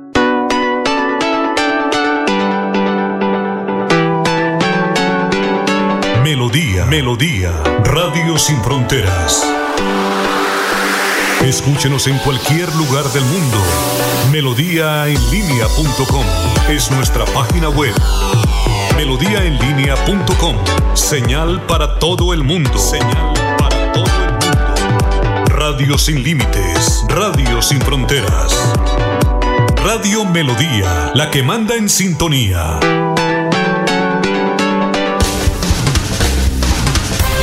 Se va la noche y llega últimas noticias. Todos los días, desde las 5 de la mañana. Empezar el día bien informado y con entusiasmo.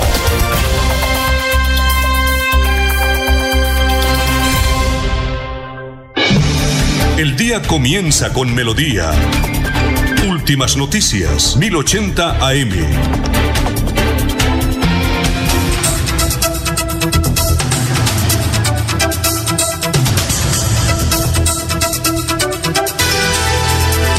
Bueno, estamos en Radio Melodía, son las 6 de la mañana, 6 minutos. Vamos con noticia, don Jorge. Don Alfonso, se calienta la actividad política en el municipio de Bolívar, en Santander, donde impiden el paso de un carro de basuras. Hacia las 5 de la tarde del miércoles anterior, un grupo de ciudadanos en motocicletas protagonizó este bloqueo al señalar que el vehículo transportaba materiales de construcción para supuesta compra de votos. En el segundo es el segundo incidente que se presenta en menos de una semana.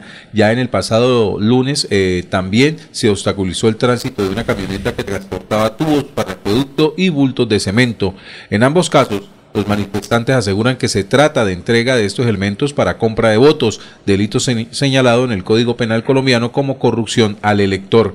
Eh, sin embargo, el alcalde de Bolívar, Wilson Orlando Gamboa, atribuyó los dos incidentes a la susceptibilidad política del momento a menos de 18 días para las elecciones. Sobre el caso del miércoles anterior, explicó que se trata del camión recolector de residuos sólidos que fue entregado en comodato por el municipio a la empresa Aguas de Bolívar, que para prestar el servicio de aseo y dijo que el gerente de esta ESP le explicó que el conductor del vehículo le estaba haciendo el favor a un compañero de para transportarle unas láminas de cielo raso porque el vendaval eh, que había sucedido en los días anteriores le había destentechado su casa. Muy bien, son las 6 de la mañana, 8 minutos. Bueno, eh, nos, los oyentes, Héctor Santana Cala, un saludo para él. Creo que fue candidato a la Cámara de Representantes, fue gerente de Cotaxi. Dice, para mí las encuestas son una forma de constreñimiento porque la gente busca irse con el ganador. Puede ser. Freddy Erney Abril Valderrama, buenos días para todos. Sintonía desde Piedecuesta, Barrio Refugio. Edgar Millares, aquí en Sintonía eh, Diaria, Jóvenes de Radio Melodía. Fernando González, para Colombia ya no es ventaja jugar con el calor. La gran mayoría juega en Europa y están adaptados a ese clima. El calor, el calor termina afectándolos finalmente a todos. Tiene razón. Eh, un saludo a la mesa de trabajo y audiencia de Radio Melodía. Eh, Orlando Zafra, Fernando González tiene razón. Fernando, si el calor o la altitud sobre el nivel del mar incidieran en los resultados de los partidos, entonces Junior, Alianza Petrolera, serían campeones en todo. Tiene razón también, ¿no? Pero es la adaptación de los futbolistas, Alfonso. En las mismas condiciones de los uruguayos, en este caso, o es que, por ejemplo, Darwin, Núñez y Lucho Díaz juegan en equipos diferentes.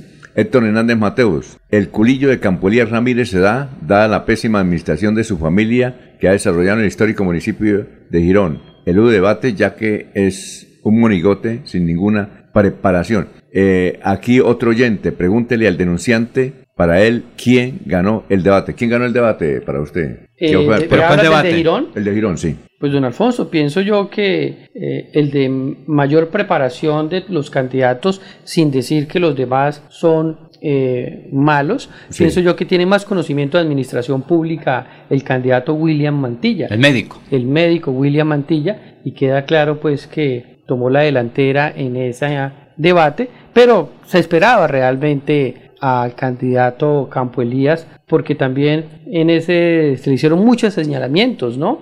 Uno de ellos, que eh, no se puede tapar el sol con una mano, que hace parte del clan Ramírez, donde su hermano ya fue alcalde, luego su cuñada, y ahora él quiere llegar al poder. Y lo cuestionaban mucho porque decían que él también tenía pocos conocimientos de la administración pública, de acuerdo a algunas preguntas que le tenían preparada y que decía el, entrevistador, el presentador, que una de las preguntas era es que si, si John Abiud era el que iba a gobernar en cuerpo ajeno por los pocos conocimientos que de acuerdo a las preguntas que le iban a hacer tenía Campo Elías, pues lastimosamente no estuvo para que respondiera. Exactamente. Bueno, usted sí, hay un video por ahí de Carlos Parra, donde le preguntan a Carlos Parra para usted cuál ha sido el mejor alcalde que ha tenido Bucaramanga. Mm. Y dice Alberto Montoya Puyana. ¿sí? Y resulta que Alberto ahora está con Jaime Andrés. Entonces hay un video que le dicen, bueno, usted está diciendo, porque entiendo que Carlos Parra le hizo una crítica a Alberto Montoya porque se unió a Jaime Andrés Beltrán. Claro, porque tenía que unirse a él. O sea,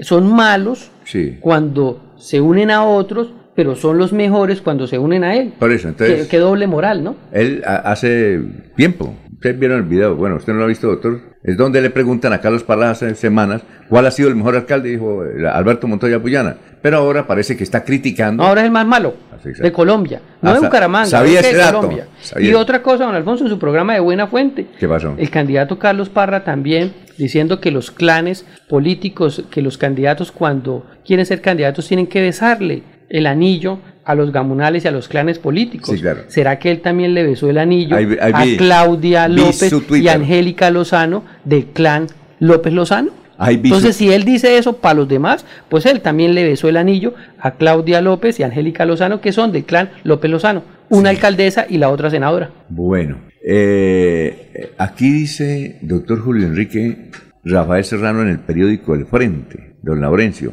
Hoy, hace 33 años, fue asesinado por el Ejército de Liberación Nacional el entonces alcalde Efraín Durán Borges. ¿Recuerda usted Efraín Durán Borges? Claro, fue secretario de la Asamblea, Alfonso. Ah, sí fue secretario. Sí, fue el secretario en el periodo que yo estuve en la Duma. Y ahí lo mataron cuando era alcalde, entiendo. Sí. Eh, ¿Sí? Hace eh, 33 años. Yo no recuerdo si, si la muerte acontece siendo el alcalde. En todo caso lo mataron. ¿no? Ah, Sí, lo, Sí, no, lo mataron, sí, lo mataron en las ¿Y el calles de? Zapatoca. Sí, sí, era El alcalde de. Zapatoca. Él era beleño, eh, Efraín Durán Borges. ¿Ah, sí? eh, sino ¿Pero que él se- fue diputado? Sí, claro. Casó con una señora, creo que de Zapatoca, y por eso Ah. su vinculación con Zapatoca. Porque él también tuvo mucha vinculación con el- la provincia de Vélez. ¿Fue diputado cuando usted era diputado? No, en mi época era el secretario de la Asamblea, Alfonso. Sí. Secretario de Asamblea. Sí. Ah, pero lo mató el ELN, ¿por qué? Pues ese, ¿Está confirmado? Recuer- sí, eh, eh, pues eh, no se sabe por qué, pero sí fue un grupo subversivo que le ocasionó la muerte. Bueno, perfecto. Eh, y está, dice el general Gustavo Franco Gómez, dice, convertiremos a Guadalupe en municipio modelo de Colombia. Eres candidato a ese ¿Y está ahí. Rafael Serrano? Sí, ¿Y este general está con el general o no? de general a general. ¿Sí? Alfonso, la situación es la siguiente. Eh, el general Franco Mendoza era comandante de la policía Antioquia. Y Ahí está la situación. comandante de la policía y el general Díaz era comandante de... De la séptima división del Oiga, ejército. ¿qué tal, no? Eran dos santanderianos allá que estaban. Ah. Y obviamente ambos fueron llamados eh, a dejar las filas porque ese es un llamamiento Del- del, del presidente de la. República junto con el Ministerio de la Defensa. Eso es normal. Y, Al general Franco le fue muy bien en Medellín. Sí, por eso, él Muy, estaba ahí. Sí. Bueno. Entonces, él, cuando ya termina Ajá. su, su parte eh, policiva, Sí. entonces los habitantes de Guadalupe le piden el favor, venga, nos ayuda para que usted sea el próximo alcalde. Ah, bueno. Sí. A los santanderianos siempre le ha ido muy bien en la ciudad de Medellín. Sí, ¿Se acuerda comenzando de- por Ardila Lule. No, Vladimir, el general Vladimir, ¿se acuerda de Vladimir qué era? Franklin, que fue comandante de la policía. Él fue asesinado un día antes que... El mismo día de Galán. Ah, ¿fue el mismo El día? mismo día. Sí, el mismo. Era un berraco comandante de la policía allá en la ciudad de Medellín. Oiga, don Alfonso, y- usted dice que los santanderianos le va muy bien en Antioquia. Recordemos que Humberto Vega, Ah, también Ah, santanderiano. está en un alto cargo directivo en, en EPM, Ruta N, que es la una de las mejores, ¿no? una de las mejores. Y eh, su hijo, precisamente Humberto Vega, su hijo Dani, Dani. Vega, es un excelente ha ido cantante. muy bien. Le ha ido muy bien y ya tiene sus videos, sus canciones. Hay una muy bonita que se llama Mala Memoria. Mala Y ahí Memoria. ya está circulando por las redes. Ese va a ser una estrella del muchacho. Sí. Yo no sabía, ¿verdad usted? Santanderiano, talentoso y va a llegar a, a los altos niveles de la popularidad de este muchacho. Dani Vega, Dani no lo Vega. olviden. Exacto, a nivel. Alfonso, bueno, es que a veces no sabemos lo que tenemos y desconocemos los, mm, los Sí. santanderianos. Bueno, estamos esperando al general que dijo que venía ahorita, el general Díaz. Oiga, don Alfonso, Sí, y el general, Es que parece que lo citaron muy temprano. Recuerden que hoy hay un debate en la UDI Ah, a sí. partir de las 8 de la mañana. Entonces, Pero, ¿por o están allá o están... No, Están pero programando el debate. aquí puede venir aquí a Radio Melodía. y Sí, luego- pero entiendo que y lo citaron para allá. temprano para lo que tiene que ver la y logística. tengo entendido que también estuvo en la ciudad de Bogotá ayer. ¿Ah, sí? El general, disculpen, estuvo ayer el general en Bogotá eh, llevando o, o visitando la Procuraduría General de la Nación porque continúa haciendo sus declaraciones sobre, eh, según él, la participación en política del gobernador Mauricio Ah, Aguilar. Se quejaba él de que eh, ya un- algunas personas han elevado esa petición ante las instancias pertinentes para que se nombre un gobernador ad hoc en lo que resta de día de las elecciones, porque de acuerdo a lo que expresa el general Juvenal Díaz Mateos y otros candidatos, recordémoslos, Fabián Oviedo, eh, este, Jaime Andrés Beltrán, el mismo eh, José Domingo Cortés, bueno, y otros, que de acuerdo a ellos dicen que no les da garantías el gobernador para estas elecciones. Entonces estuvo en Bogotá el general solicitando que se nombre ese gobernador y que le presten atención a las demás denuncias que han hecho los otros candidatos. Vamos a una pausa, pero antes, atención microempresarios emprendedores de Bucaramanga. ¿Cuentas con un negocio de talleres, de confecciones, calzado, marroquinería o trabajas de manera satélite en estas actividades? Aprovecha hoy el Festival de Crédito en Confuturo. Montos hasta de 4 millones de pesos para maquinaria y tecnología. Plazo hasta 24 meses. Y lo mejor de todo, tasa de interés al 0% financiada por el IMEBU y la Alcaldía de Bucaramanga. No pierdas esta oportunidad única. Comunícate a este teléfono 322 24 36 217. Repetimos el teléfono 322 24 36 217. En Cofuturo creemos en tu negocio. Vigilado por Super Solidaria. Aplican condiciones y restricciones.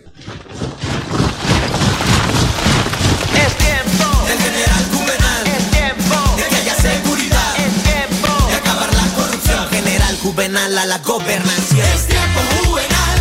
General gobernador. Es tiempo Juvenal de acabar la corrupción. Con mi general, igualdad para Santander. En el campo y la ciudad, la seguridad al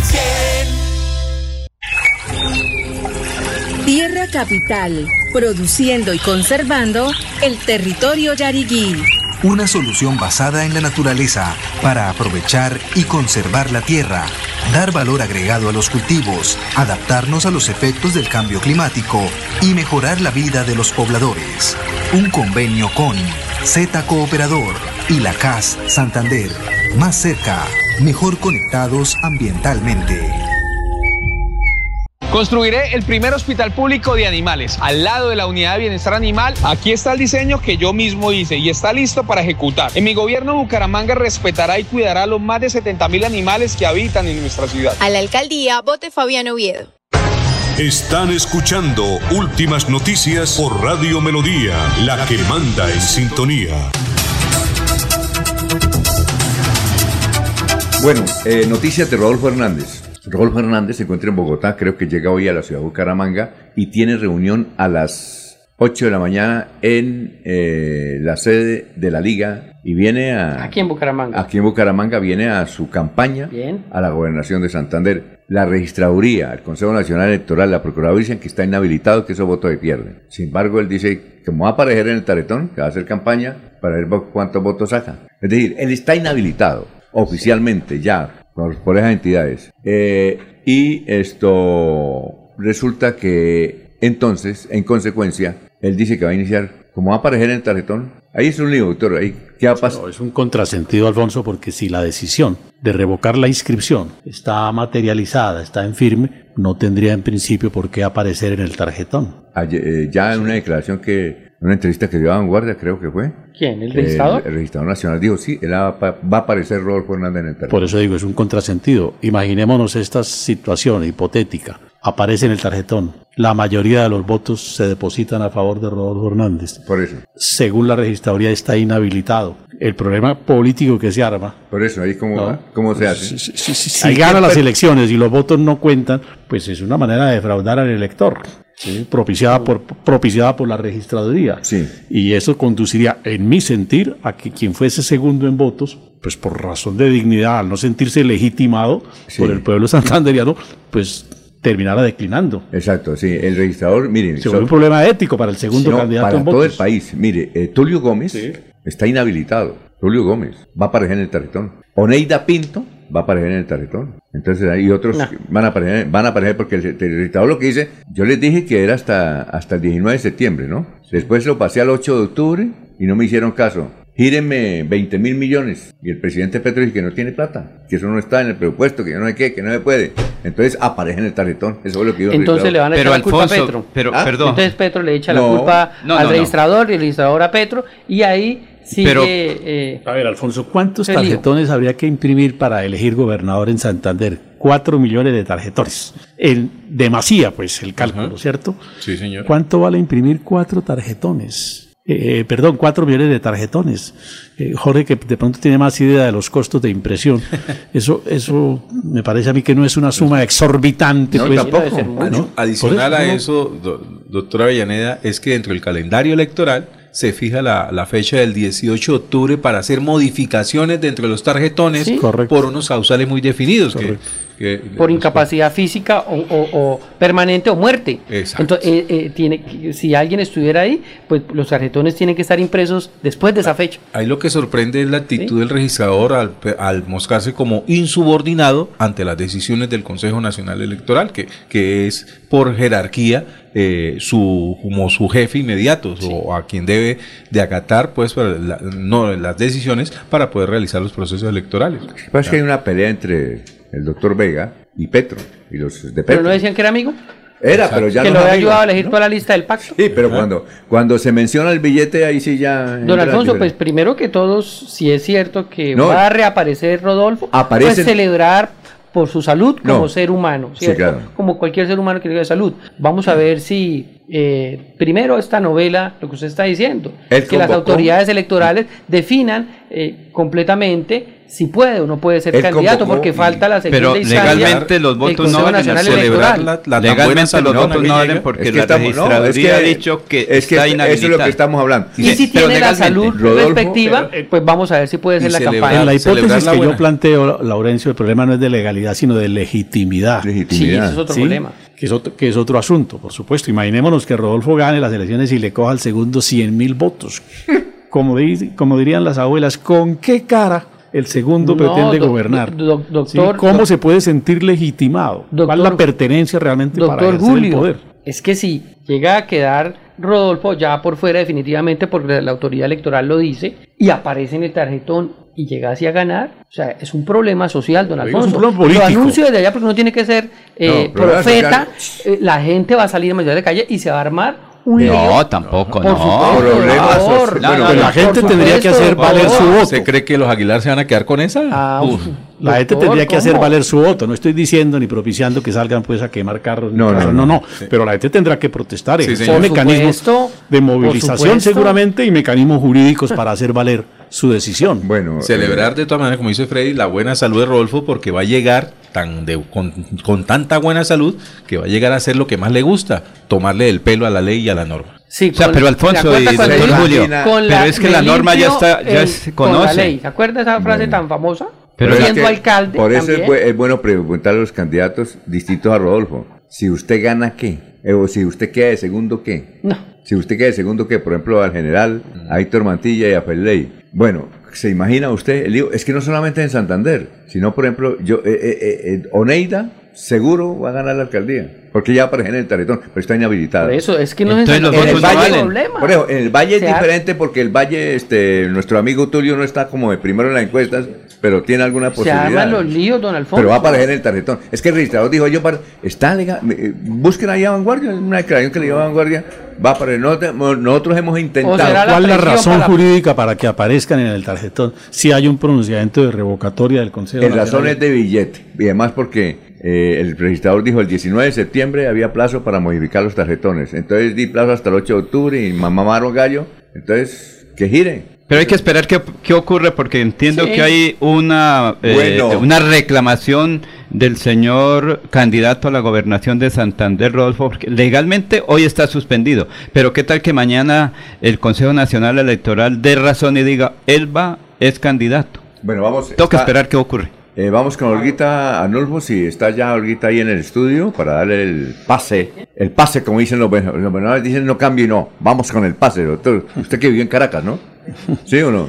Eh, no viví en Caracas, Alfonso, viví en, en San Cristóbal y en Mérida y Barinas. Iba mucho a Caracas. Iba a Caracas todos los meses a los trámites que me correspondía adelantar. Bueno, entonces vamos con el pase a Olguita. Olguita. Muy buenos días, Alfonso. Muchas gracias. El saludo también para los compañeros de la mesa de trabajo Ah, y los sí, oyentes de Últimas Noticias de Melodía. Nunca es tarde para aprender, pues se buscan personas que no terminaron el bachillerato o que no sepan leer y escribir. Hay 21 instituciones educativas oficiales disponibles para quienes estén interesados en estudiar gratis y graduarse. Así lo indica Angélica Tolosa, líder cobertura de la Secretaría de Educación de Bucaramanga. desde que la persona quiera aprender a leer, a escribir, a continuar con sus estudios de primaria y bachillerato, pueden acceder a las 21 sedes educativas de la ciudad de Bucaramanga. Esto se maneja por ciclos, entonces hay ciclos para primaria y hay ciclos para educación médica, media y educación eh, superior. La atención es los fines de semana o en las noches porque la- para que las personas puedan atender a sus compromisos laborales. Ya están, eh, se pueden acercar a las instituciones educativas, a estas 21 sedes educativas para preguntar y hacer el proceso de matrícula para el próximo año. La oferta educativa está dirigida a personas de 15 a 100 años. Las clases comenzarán el próximo año 2024 y el 17 de noviembre inician las inscripciones. Continúen con más en Últimas Noticias de Melodía. Un feliz jueves para todos.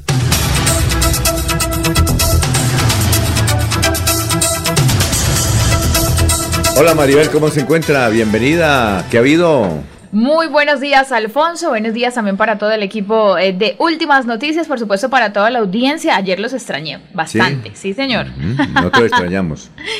Porque había mucha información deportiva, por supuesto, para compartir. Hoy juega Colombia, así que vamos a hablar ¿A precisamente es? ¿A qué de la selección ¿A qué Colombia. hora es el 3 y 30 de la tarde. Saludamos a Jorgito y a Paulita que están allá. Ellos van a Ecuador también, ¿no? Están en Barranquilla, van a hacer el cubrimiento, por supuesto, allí desde La Arenosa y viajarán a Ecuador, que el próximo martes 17 de octubre será el compromiso a las 6 de la tarde ya en Quito de Colombia-Ecuador, la cuarta fecha de eliminatorias. Vamos a, decir, doctor Julio. Las Leonas por fuera de la Copa Libertadores. Sí, señor, en la Libertadores, Santa Fe, actual campeón de la Liga Femenina de Colombia, quedó eliminado. eh, América de Cali, ahí está también, que juega hoy y se define cómo quede, pero tiene el panorama muy difícil por haber perdido el segundo compromiso, empató el primero, y el que está clasificado sí es Atlético Nacional. ¿Cuál es la cam- eh, camp- bueno, las campeonas de Libertadores femeninas? ¿Cuáles son? Eh, de Brasil, Corinthians. Ah, Corinthians, no. Sí, no, señor. y yo pensé que era Santa Fe, ¿no? No, Santa Fe no. El único equipo colombiano que ha ganado la Libertadores femenina, ¿Femenina? es Atlético Huila. En el 2018. ¿Huila? Sí, Sí. señor. Con María. Llorelli Rincón, que fue un buen equipo, salió campeón del fútbol colombiano eh, en, ese, en esa segunda edición del 2018. Las primeras campeonas del fútbol colombiano fueron precisamente las Leonas, Independiente Santa Fe. Eso con relación, por supuesto, a la Copa Libertadores Femenina que sigue allí latente. Lo positivo de Atlético Nacional, que es el que ya está en cuartos de finales, que tiene protagonismo de las dos santanderianas. Llorelli, que está jugando un impresionante certamen. Manuela González, que lleva dos goles también en el certamen y está ahí en el, en el ranking de goleadoras. Y bueno, está siendo bastante interesante lo que sucede con Nacional, que se reforzó muy bien para la Libertadores. Bueno, vamos a una pausita y estamos saludando aquí a los jóvenes estudiantes de la UDI que vienen a, vinieron a conocer a Laurencio. Estudié en la UDI.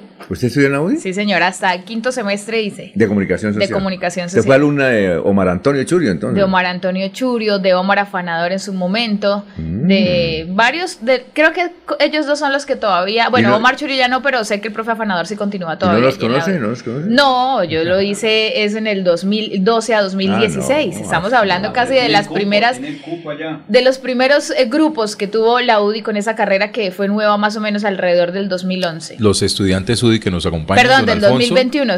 Ajá, son Michelle Zulay Barbosa Vera y Nefer Alexander Bautista Carreño. ¿Son eh, de qué? ¿Ya van saliendo o todavía no? Van, ¿Son cuántos semestres son? Diez. Nueve semestres. Y vienen aquí, mire, estos son los que usted escuchan, Laurencio, el doctor Julio. Ah, ah te ya ya nos ven, mire, el señor de la camiseta roja a veces es buena persona. El de amarillo ahí regulitos, a raticos, pero muy buena persona. Y el señor de azul es un intelectual. Y la señora del deporte muy bien. Y Jorgito, que es de Puerto Wilches. Señora no, señorita, por favor, sí. y el señor de Puerto Hasta que no demuestre lo contrario, Hasta que Laurencio. demuestre lo contrario, sí. Muy bien, son, ya venimos, son las 6 de la mañana, 31 minutos. En Melodía valoramos su participación. 316 550-5022 es el WhatsApp de Melodía para que entremos en contacto. Envíenos videos o fotografías de las noticias de su comunidad y las publicaremos en nuestros medios digitales. 316-550-5022. El WhatsApp de Melodía para destacar su voz. Melodía, la que manda en sintonía. Con Eliana Díaz sabe más educación, apostándole al progreso de nuestra región, mejorando nuestras vías, reforzando la familia, viene nuestra unidad crecerá. Cuenta, cuenta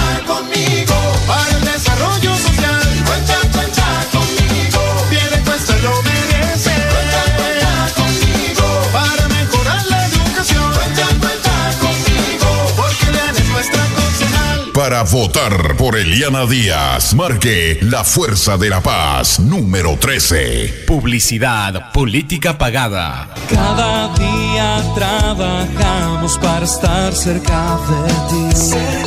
Te brindamos soluciones para un mejor vivir.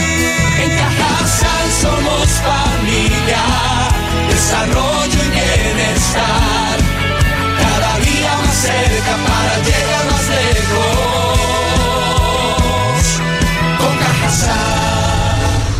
Vigilado Supersubsidio.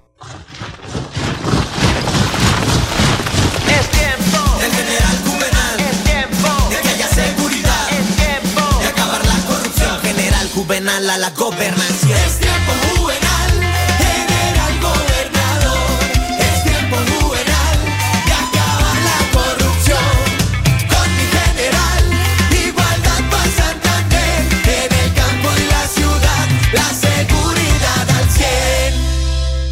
Ole, mano, ¿nos pegamos la rodadita en bici hasta Morro? No, mi perro, pero esa carretera está toda llena de huecos. Hace como 30 años que está vuelta nada. ¿Cómo se le ocurre? ¿Hace cuánto no pasa por allá? La alcaldía la arregló desde el Parque del Agua hasta el antiguo Corcovado. Vamos para que vea. Oiga, esto quedó excelente. Así aguantan venir todos los días. Obvio, ahora sí no tiene excusas. Definitivamente, cuando se invierten bien los impuestos, se nota. Alcaldía de Bucaramanga. Gobernar es hacer. Amigo lebrijense, les habla Javier Uribe Mota, candidato a la alcaldía de Lebrija por la nueva Fuerza Democrática, contando con el respaldo del Centro Democrático del doctor Álvaro Uribe Vélez y el nuevo liberalismo de Luis Carlos Galán Sarmiento. Quiero vi- invitarlos este 29 de octubre a que voten por mi nombre a la alcaldía de Lebrija para que nuestro municipio recupere el rumbo y el campo vuelva a ser el motor del progreso y desarrollo de la capital piñera de Colombia. Javier Uribe, a la alcaldía. Primero Lebrija. Publicidad política pagada. En Comultrasan Crediaportes da el primer paso para transformar tus sueños y metas en grandes logros. Te ofrecemos crédito de libre inversión desde 500 mil pesos con plazos hasta de 60 meses. Te esperamos en Comultrasan de la calle 10, número 662, Parque Principal Pie de Cuesta. Vigilado Super Solidaria. Deportivos Carvajal, con las mejores marcas del mundo a tus pies, presenta Los Deportes con Maribel Gallo. Bueno, Mariel, todo el mundo está vestido hoy de Colombia, usted también más o menos de Colombia, todos estamos de Colombia. Entonces hoy las noticias son de Colombia. Es que eh, estamos hablando de que hay un sector, no sé, el alcalde de Barranquilla dijo que no lo permitía, y es que un grupo convocaron de diferentes partes de Colombia, doctor Julio Enrique, a los aficionados, compraron ya las boletas y van a hacer un acto en el entretiempo del partido contra Petro. La pregunta, ¿está autorizado? ¿No lo van a autorizar? ¿Sí? Pero Alfonso, ahí no hay Eh, autorización. No, no, entre no, comillas, no, es un abuso. no, es que le estoy preguntando es a ella. Tranquilo, Puede Laurencio. pasar, puede pasar que en tribuna se pueden presentar siempre muchas situaciones desde tribuna. De ahí a que, por ejemplo, sea televisada, eso no va a suceder. Y de ahí a que ya después si se haga eco de noticia, puede suceder. Pero mm, en, en las tribunas sí se ve de todo siempre, de todo, de todo allí en Barranquilla. Son, eh, recuerden que el metropolitano es inmenso y con la selección Colombia se llena. Con Venezuela, a pesar de que era ese rival, estuvo un 80% lleno el estadio metropolitano y hay de todo. Hay como lo que puede haber en contra del actual presidente de la República, como también a favor. Ahora, doctor, ¿ahí quién, ¿cuál es la autoridad máxima en ese partido? Doctor Julio? ¿El árbitro, el alcalde, el presidente o, no, el gobernador? El árbitro es la autoridad en la cancha para efectos de todo lo que tenga que ver con el partido del juego, pero ya si el problema es de orden público, pues obviamente el alcalde es la primera autoridad. Pero ahí va a haber su lío, porque ¿por qué lo hacen? Y están inclusive en WhatsApp, están pasando mensajes y diciendo cómo es que deben actuar. Pues, entre otras cosas, Maribel pensaría que puede, puede terminar generándole a la Plaza de Barranquilla sanciones por, Ah, yo parte, creo que sí, ¿no por parte de la, de la Conmebol, ¿no? Si hay algo que genere ya eh, eh, desorden, eh, sí señor, puede suceder porque en los escenarios deportivos es precisamente el encargado la Federación Colombiana de Fútbol de blindarle a, la Conmebol de algún tipo de escándalo internacional. Porque es que el yo en el caso mío soy crítico de algunas cosas de, de Petro, pero yo pienso que esos no son los escenarios para uno manifestarse. Eh, yo creo que la selección Colombia, Maribel, nos unen. Y es o un sea, error- hay cosas culturales, es un error- artísticas es un error, que nos unen, no nos eh, deben decir. digamos, que un error- solamente eh, lo genera a veces el deporte. Un error estratégico, si se quiere, de la afición, porque si algo nos une a los colombianos es la selección Colombia. Sí, eso no lo digo yo, lo- eh, en, esos, en esto tenemos unanimidad, tirios y troyanos. Pero fraccionarnos, momento, porque es que son 60 fraccionarnos millones, ahora son en ese 60 respaldo a la millones selección de por razones de carácter político, pues, que por supuesto viendo- que es un hecho negativo. Pero el problema, doctor Julio, es que son 60 millones de habitantes del mundo que están viendo el partido. Entonces, ay, eso es parte y parte. Es decir, en este momento, pues, Lo- puede ser un abuso, pero eh, la gente se para y dice eh, algo y, y se... En todo caso, va a haber hoy espectáculo. Sí, es muy Sí, complejo. señor, pero ojalá que el espectáculo se traslade solamente al campo de juego, a la cancha. Hoy es día de amarillo, azul y rojo definitivamente. ¿Cuál será ese posible once titular que tendrá esta selección Sí, claro. Colombia? Teniendo en cuenta que tendrá algunas novedades eh, por la entrada inicialmente de Santiago Arias como lateral, que en esta oportunidad estaría desde el vamos, y asimismo Carlos Cuesta también en la zona defensiva. Entonces estaría en el arco Camilo Vargas, Santiago Arias en la zona defensiva, Davinson Sánchez, Carlos Cuesta como centrales, David Machado lateral izquierdo, Wilmer Barrios, Mateos Uribe, Jorge Carrascal, que también estaría desde el Vamos en Barranquilla. Recordemos que con Venezuela ingresó para la segunda parte y lo hizo muy bien, fue el revulsivo de hecho de esta selección Colombia en el segundo tiempo. Luis Díaz, John Arias y Rafael Santos Borré. Ese es el posible once titular que tendría la selección Colombia para el día de hoy. Recordemos que enfrenta a la selección de Uruguay en la tabla de posiciones. Colombia es tercero, seguido de Brasil, Argentina. Uruguay es cuarto, así que ahí habrá una disputa interesante en esta tabla de clasificación que tiene en las eliminatorias al Mundial México, Canadá, Estados Unidos 2026. Bueno, aquí tenemos 1-0 gana unas. Aquí, ahorita más adelante, guardes el marcador para ahorita más adelante. Pero paguen cuando pierdan la polla, ¿no? Ah, sí. Antes de ir a los mensajes de Deportivos Carvajal, Deportivos Carvajal patrocina una sesión que se llama Marcando el Paso en Política. Y es positivo. ¿Quién se merece marcando el paso hoy? Porque ¿con quién empezamos a ver un político? ¿Empezamos con usted, doctor Julio? Alfonso, démosle, démosle unos minuticos más. Mientras conocemos algunos otros sucesos políticos para registrar quién marca el paso. A ver, De para- aquí a las 8 para No. saber, porque qué tal el que yo tenga ahorita la embarre media hora. ¿o no? Ah, bueno, sí, bueno, Entonces, listo, ¿para bien. qué el marcamos el paso? Aprobado, aprobado. De pronto llueve y no se puede caminar mucho. Ah, y- aprobado. Entonces, marcando el paso más adelante, cuando estemos llegando hacia las 8 de la mañana. Sí, porque qué tal que nosotros digamos acá. Y la embarre ahorita. Sí, en barra. ¿Ah? ¿La Usted- la? Sí, usted, usted quiere. No, que la tenía aquí ya en la Ya lo tiene la tenía No, listo. pero si sí. quiere, dígalo y. y ¿Quién dígale. marca el paso ¿Quién marca el Deportivos paso? Carvajal? ¿Quién se merece los zapatos de Deportivos Carvajal? Acaban de publicar un video en Alfonso. En Tarima se ven a los candidatos a la alcaldía de Bucaramanga y gobernación de Santander, Horacio José Serpa Moncada y Juvenal Díaz Mateus, ¿sí? sellando la alianza para la alcaldía y la gobernación como la llave de la seguridad. En Tarima, junto a ellos, están el senador Jaime Durán Barrera, el exgobernador Miguel J. Arenas, el representante Mario Suárez, y hay un cuarto persona que no distingo, me parece a alguien de la familia Tamayo, pero no, no, no, no, no, no, no lo puedo asegurar. ¿El presidente Pero estos serían los que estuvieran marcando el paso. Están Ah. cerrando esa alianza. Recuerde que algunos ¿Cuántos grupos- son entonces? La alianza de la no, llave de la ¿cuántos los que hay seguridad. ahí para los zapatos? Aquí, ahí- en Tarima veo, Hay ahí que están echando cuenta. discurso, cerrando la llave, Horacio José Serpa y Juvenal Díaz Mateus. Y detrás de ellos, Jaime Durán Barrera, el senador, Miguel J. Arenas y Mario Suárez. Bueno, ¿y, y esa llave es para abrir el candado? ¿Ah? ¿Esa llave es para abrir el candado? Pero, eh, ¿el de la caja fuerte? No, no, no, no, no, no. Es que hay un candado, usted sabe que eh, está bonito. Falta el llavero. Ah, Falta o sea, ya- vuelve el Partido Liberal a donde debería estar. O Por sea, estuvo el en un lado por lo y menos el cogió sector para el de- otro. El sector de, de Jaime Durán Barrera, por lo menos. Eh, ¿Esos mismos no estaban en Senfer hace tres meses? Freddy, ¿y quién dijo dónde debería estar el Partido Liberal? Eh, pues eh, cuando entregan los avales, eh, dice la- la- la- las instituciones políticas que tienen personería jurídica que cuando le entregan el aval debería estar el partido y aquí- al que le entregan el aval. Y aquí en esta mesa estuvo el general Díaz Mateo reclamando respeto por esos avales Pero- y solicitando Pero que, mire, por se favor, dio a última hora, pues a última hora no, en estos días ya se está. Sí, ya una- el- el hijo pródigo. le, le están cumpliendo el caprichito. Doctor Julio, es que el Partido Liberal debe estar con el general y con Horacio José. Bueno, el partido, los liberales pueden estar Ah, sí. en las toldas que según su convicción. Ah, sí, Pero uno de esos liberales que estaba en esa tarima, Sí. O sea, no hablemos del partido, estaba en Senfer y ahora ya aparece en esa foto. Eh, Por lo menos Miguel J. Arenas y Mario es- Suárez. Mario. Ah, sí, sí, claro. Bueno, se, aco- se aconductaron. Sí. Se llama se aconductaron. Y podríamos Están decir que cumpliendo está los estatutos partido, del partido, y, y- las bases. Porque es que para Porque- un lado como para la otro son eh, la situación. Si yo soy, debo cumplir para ambas partes, ¿cierto? El Partido Liberal dijo, vamos a darle el coaval al señor general eh, Juvenal Díaz Mateo. Sí, claro. Entonces eso. Por eso otros sectores dicen, yo allá no voy porque ese aval pertenece a otra parte, porque debe ser la moral política que debe Hay que decirle en esta campaña a muchos, trabajen como los detectives. ¿Cómo? Trabajen pero no, no se dejen notar, ¿no?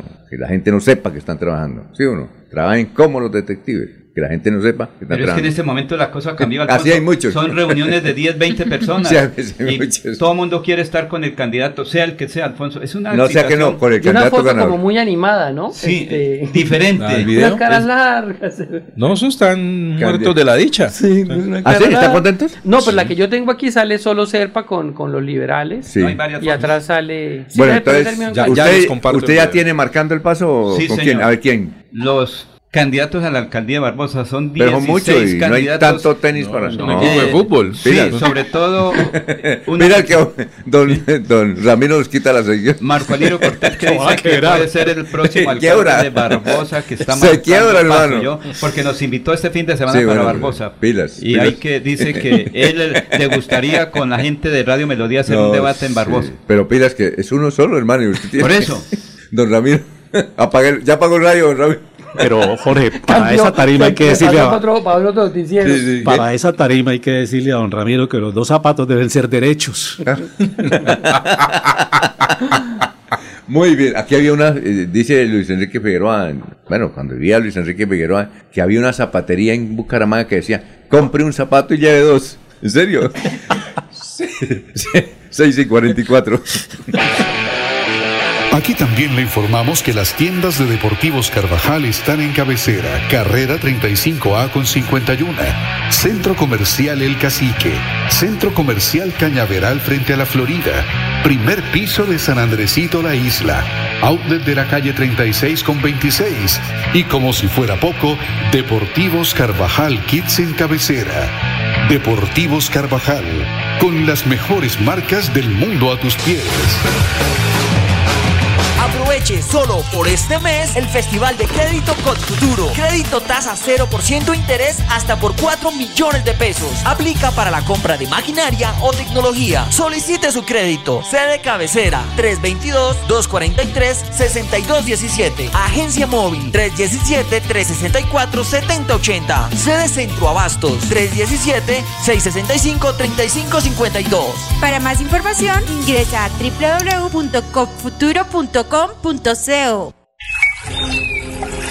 Tierra Capital, produciendo y conservando el territorio yariguí. Una solución basada en la naturaleza para aprovechar y conservar la tierra, dar valor agregado a los cultivos, adaptarnos a los efectos del cambio climático y mejorar la vida de los pobladores. Un convenio con Z Cooperador y la CAS Santander. Más cerca, mejor conectados ambientalmente.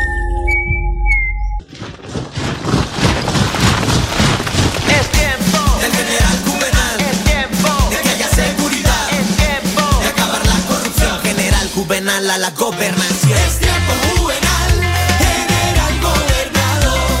Es tiempo juvenal de acabar la corrupción. Con mi general, igualdad para Santander. En el campo y la ciudad, la seguridad al 100. Continuamos con las últimas noticias en Radio Melodía. Radio Melodía, la que manda en sintonía.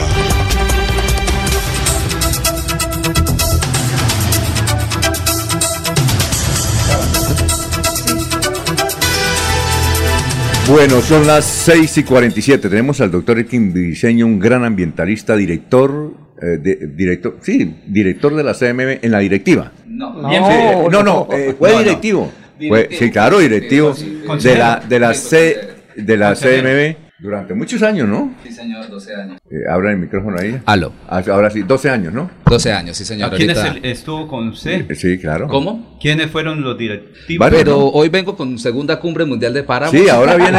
esto, es, es que lo que pasa es que él es del medio ambiente. Todo Sí, lo que sea de medio ambiente. exactamente. ¿no? ¿Usted también fue directivo de la casa o no? No, fui, fui directivo, sí, pero fui subdirector. Don Alfonso, permítame tres Es amigo segundos. suyo, sí lo conoce, El ¿no? doctor Grandes Elkin amigos, Briseño, colegas, administrador de empresas agropecuarias, uno de los Ah, estudiantes, to- total, Ah, ¿estudió con uno él? de los estudiantes más relevantes de, de la promoción que, en la que salimos. Ah, claro, Elkin se, se graduó primero que yo, eh, de verdad un ambientalista muy reconocido en el departamento a nivel nacional y hoy se encuentra asesorando a Juan Carlos Cárdenas en temas ambientales. Y lo que nos viene a hablar hoy es un tema sumamente Claro, importante y eh, relevante Es para un evento todos de páramos, eh, Elkin. Cumbre Mundial de Páramos. ¿Cuándo va a ser? Cumbre 18, 19 y 20 de octubre, la próxima semana. El 18 tenemos una agenda científica muy robusta en la Universidad Industrial de Santander. ¿En, en Uy, Bucarica o en dónde? No, Aula Máxima de Ciencias, Universidad Industrial Ah, sí, de Santander. En la. UIS, un trabajo que hicimos conjuntamente, directamente con la Vicerrectoría de Investigación y Extensión de la Universidad Industrial, un memorando de entendimiento Ajá. que suscribimos hace unos meses y pudimos, pudimos concretar una agenda científica muy importante. 19 y 20 vamos a estar en CENFER. Entonces ahí vamos a desarrollar toda la agenda eh, de política y gobernanza, eh, gestión y desarrollo en páramos con presencia de comitivas nacionales e internacionales. ¿Y quiénes vienen así? ¿La ministra vendrá? Tal vez? Sí, claro, esto, eh, esta, esta segunda cumbre mundial tuvo un cambio este año. El año pasado fue un evento muy importante que marcó una pauta. ¿Dónde fue? Ese fue en Neomundo el año Ah. pasado. Y este año lo que hicimos fue hacer alianzas eh, con diferentes entidades. El, el principal de ellos es el Ministerio de Ambiente y Desarrollo Sostenible, directamente el despacho de la señora ministra, doctora Ajá. Susana Muhammad, a través de su asesora Sandra Esguerra, que ha estado eh, teniendo mucho que ver con Santander por el tema de limitación, y de Norte de Santander, por el tema de limitación del páramo Santurbán, es la que lidera el equipo del Ministerio de Ambiente en todo este proceso, y de la Oficina de Asuntos Internacionales del Ministerio del Medio Ambiente. Entonces tenemos a la ministra, tenemos una delegación eh, de altos funcionarios del Ministerio de Ambiente, del Instituto Humboldt, la Iniciativa Andina de Montañas, en fin, tenemos un- un- una plataforma eh, de aliados y, y de entidades que vienen respaldando la Segunda Cumbre Mundial de Páramos. Oye, interesante eso, sobre todo el páramo de Santurbán, que es el como, como que es el, es el único que tiene oro, o, o los otros páramos también tienen oro, ¿no? Bueno, digamos que en la, en la alta montaña de los, de los diferentes países existen yacimientos auroargentíferos, que son, Sí. pues el oro siempre está asociado a temas de plata también. Entonces, por ejemplo, en la zona norte de Perú, en la zona de Cajamarca, allá está Yanacocha, que es la mina de oro a mayor altura del Sí, mundo. Eh, pudimos estar en, en- hace unos años en una comitiva del departamento eh, conociendo esta mina.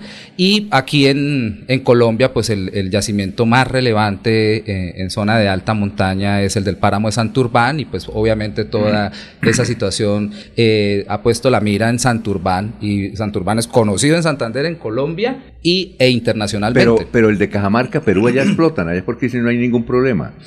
Bueno, primero que todo eso también depende de las voluntades y las políticas de los diferentes gobiernos. Sí, Sí, claro. allá tienen eh, o- otra Es decir, allá forma- la comunidad no protesta. Sí, como claro, Hay un de hecho, social, ¿cierto? claro, Sí. muy fuerte, Sí, muy claro. fuerte. Pero muchos si hay años puesto, una pero la minería ya está más avanzada. Sí, Es claro. decir, aquí no hay minería, allá hay esa... Acá hay pequeña minería. Pero allá está sí, avanzada. pequeña minería con el riesgo grande de que tuviéramos una gran minería, Sí, sí, claro. porque es, es precisamente ese proceso de resistencia que se ha generado desde la ciu- ciudadanía y desde las instituciones, principalmente la alcaldía de Bucaramanga, en contra de ese megaproyecto.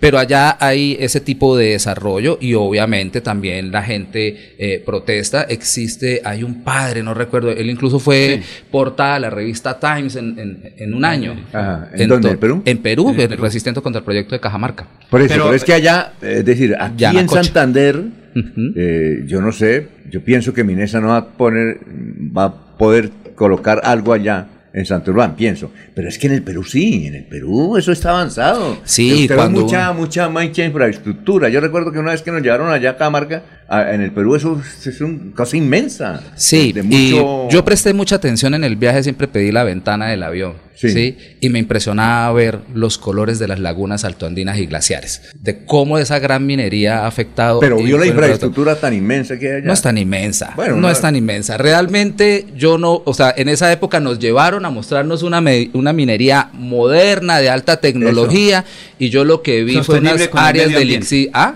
Sostenible dicen que... Sí, eso dicen, ambiente. pero uno lo que encuentra ya son unas piscinas de lixiviación de aguas cianuradas para poder hacer el beneficio del oro con geomembranas. ¿Y eso qué alta tecnología es? Eso es lo mismo que le ponen a un Pero relleno están allá, sanitario. allá, en cambio aquí no. Claro, no, acá no, ni permitiremos que esté. Permítame una pregunta. Según lo que usted miran de los páramos, la atención del páramo de Santurbán, porque hay un conflicto social independiente Sí, que por supuesto. En este momento, ¿sería posible sin afectar la fábrica de agua que se explotara el oro? ¿Qué piensan ustedes como científicos, como estudiosos? Porque es que cada quien tiene un concepto y según como nos vaya de cuando en vez.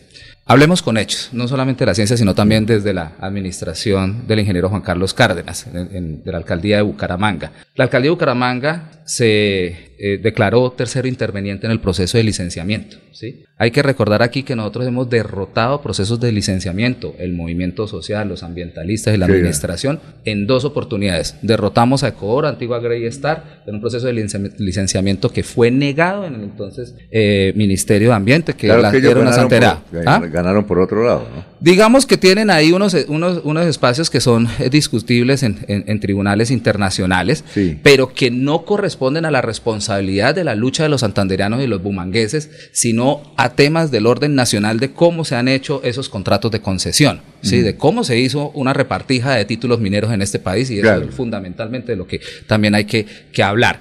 Y segundo proyecto que fue Soto Norte de Minesa, que fue archivado porque tuvo más de 120 hallazgos en su estudio de impacto ambiental. ¿Qué hicimos nosotros como alcaldía? Nos declaramos como terceros intervinientes, hicimos una alianza con el acueducto metropolitano, con el área metropolitana de Bucaramanga y nos pusimos a expulgar los estudios. Más de 120 hallazgos en temas hidrogeológicos, en temas hídricos, en temas sociales, valoración ambiental, afectación a la biodiversidad.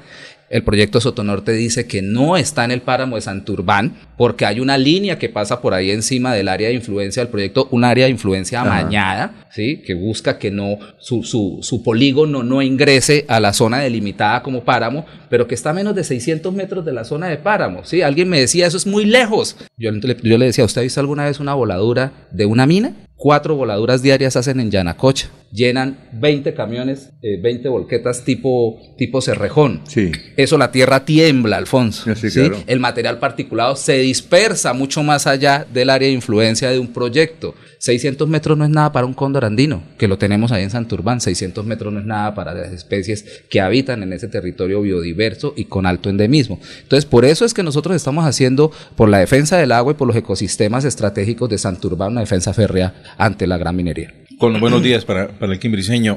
Eh, precisamente en esta administración de Bucaramanga es donde se ha tomado la defensa del páramo de, Santu- de Santurbán como una bandera ¿sí? para desarrollar el gobierno. Si Incluso se llegó a crear la figura del, entre comillas, alto comisionado para la protección del páramo, que resultó ser un fiasco porque de la misma concesión buscaron a la persona menos capacitada mm, académicamente para que asumiera ese. ¿Él quiere ser alto trabajo. comisionado, no? No, no, no, Ah, yo ya. soy asesor de despacho. No, estoy hablando de que al señor al que le cuadraron la hoja de vida para poder que pudiera ganar los 10 ¿De millones quién de habla pesos. usted? No le doy. Del hoy candidato a la alcaldía, Ah, Carlos ya. Él no tiene calidades para. eh, sí, académicamente no tiene calidades para desempeñar ese- un cargo de esa dignidad. Eh, y sin embargo, ha sido en este periodo donde las denuncias por proliferación de la, de, de la mina, de la minería ilegal en el páramo de Santurbar es donde más se ha destacado. Hay denuncias de la comunidad y, y de las mismas eh, mineros que allí ancestralmente han trabajado que la, min- la minería ilegal es la que ha ganado terreno incluso con anuencia de algunos gobernantes de allí del, sector. vale la pena que Bucaramanga se embarque en un evento de este como la segunda cumbre mundial de los páramos cuando precisamente los antecedentes o que tiene al respecto son los más desastrosos?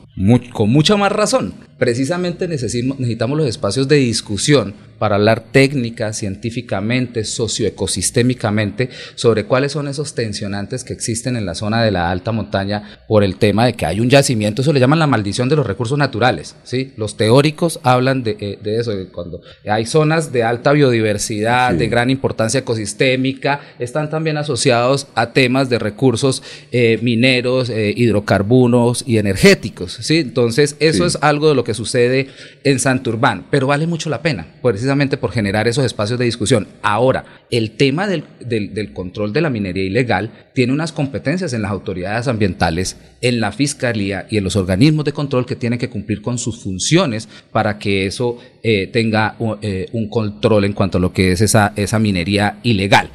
Eh, yo he hablado mucho sobre esos temas y de verdad le agradezco mucho a mi amigo Freddy la, la, presentación porque es cierto, llevo más de 25 años trabajando en estos temas, he recorrido el territorio, participé en los primeros estudios de investigación que se hicieron en Berlín, Santurbán, eh, desde el año 98 en la Corporación Autónoma Regional para la Defensa de la Meseta de Bucaramanga como técnico de campo.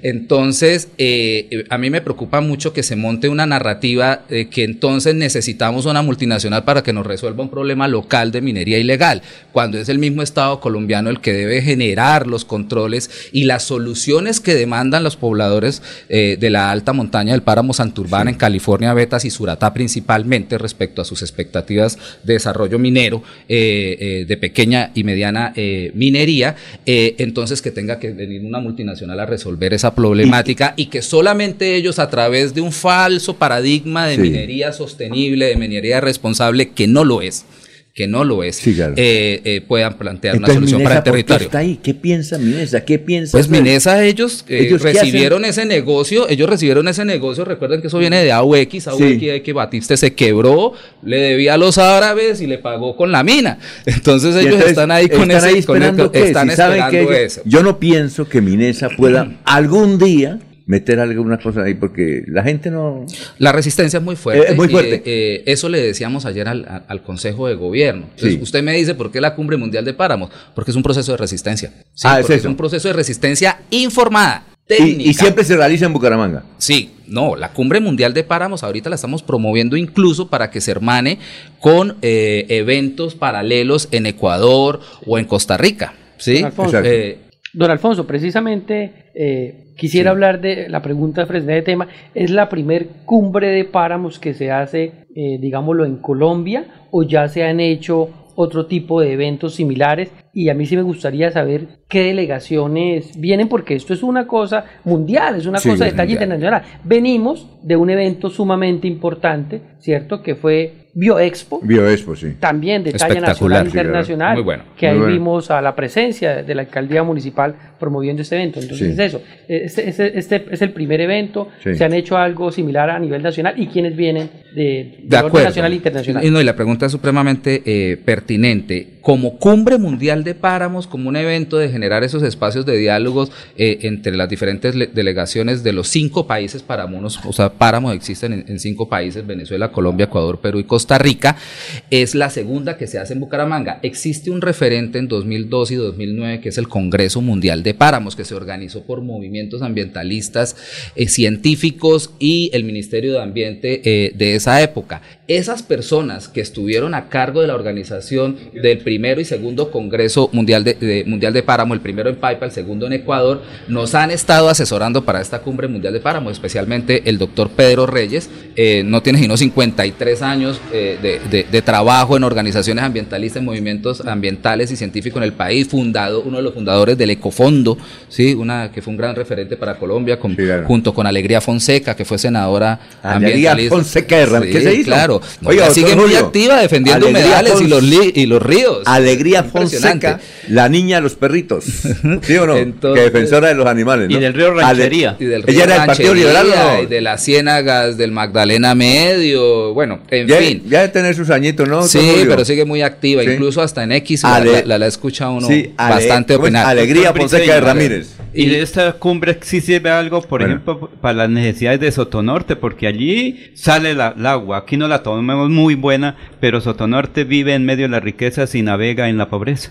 Claro, y, y mire que nosotros lo que constituimos con la segunda cumbre mundial de páramos fue pasar de un evento a una plataforma de política pública, técnica y ciudadana que reúne principalmente los resultados de esta administración en los últimos cuatro años. Mire, usted y, y- y Freddy lo decía y Alfonso me conoce hace muchos años.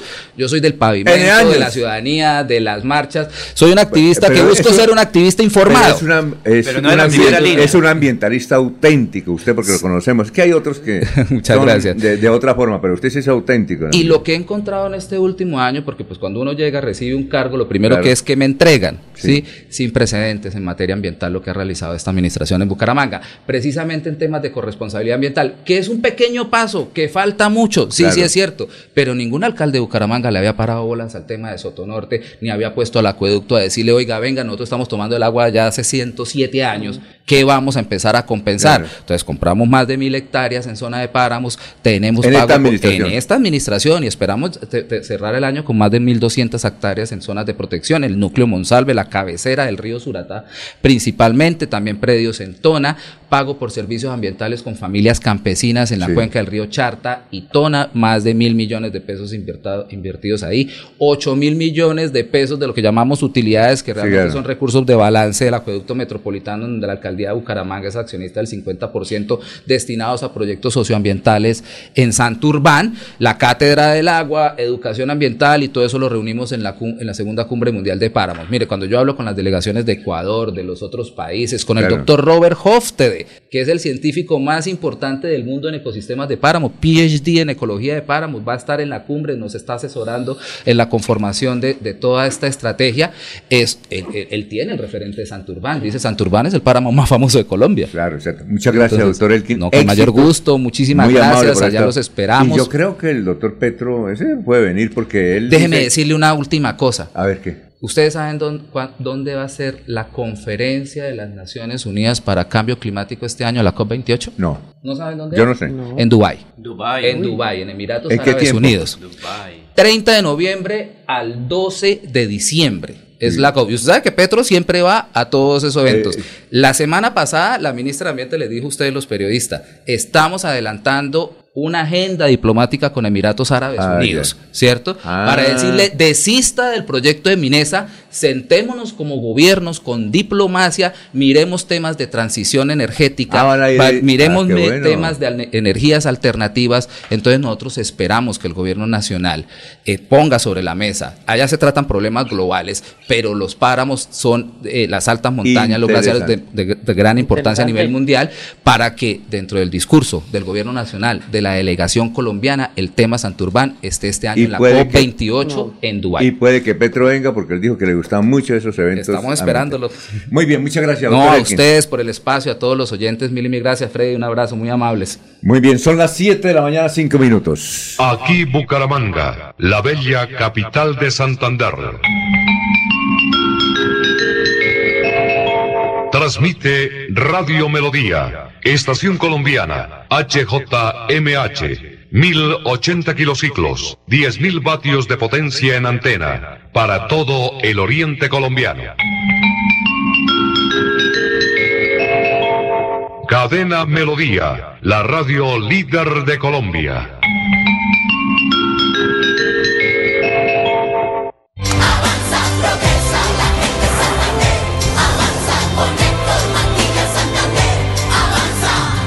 Nuestras ciudades serán seguras. Nuestras regiones serán productivas y en el campo.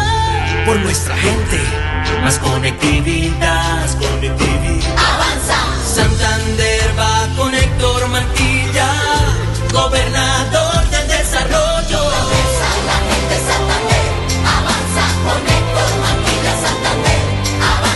Publicidad, política pagada.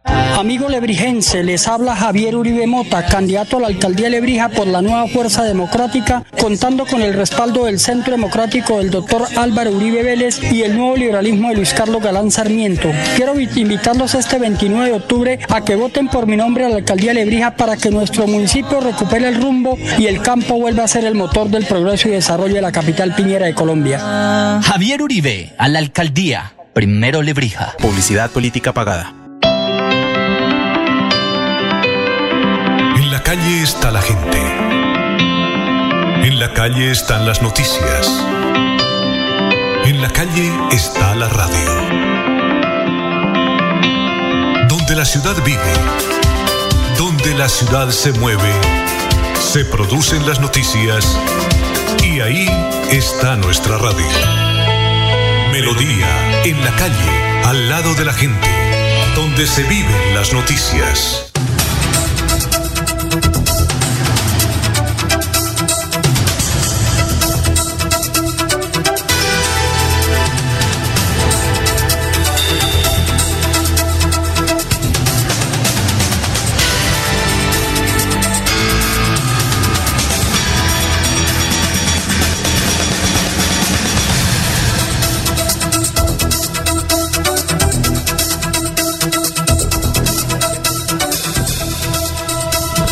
Bueno, son las 7 de la mañana y 8 minutos. Noticias políticas, don Freddy. Mientras hablamos también con Maribel, con noticias deportivas del Atlético Bucaramanga. Don Alfonso, ¿no? Como decíamos antes eh, de que llegara nuestra próxima invitada, pues se dio en el día de ayer el debate de los candidatos a Irón. Ya el canal ¿Usted, vio todo, ¿Usted vio todo el debate? Todo no, Ah, pero sí. sí la gran mayoría, mientras Sí. revisaba otras notas Sí. mías personales. Ya se han adelantado buenos debates, ¿no? Recordemos el que se hizo en Barranca Bermeja Ajá. con los candidatos a la gobernación. Canal Tro también nos anunció prontamente que va a ser otro, pero ya aquí en el área metropolitana, con los candidatos a la gobernación. Ya pasó el de pie de cuesta, también muy bueno, que no asistió el candidato Oscar Santos, Sí. pero sí los demás candidatos. En este asistieron todos los candidatos, menos el candidato Campo Elías. Y viene el, candida- viene la, eh, el de Florida Blanca, que también esperamos que todos los candidatos vayan para que la ciudadanía pueda saber qué está pasando, ¿no? Y sobre todo aquellos candidatos que van liderando las encuestas. Sí, es ahora. necesario que asistan. Ha- Hay una inquietud.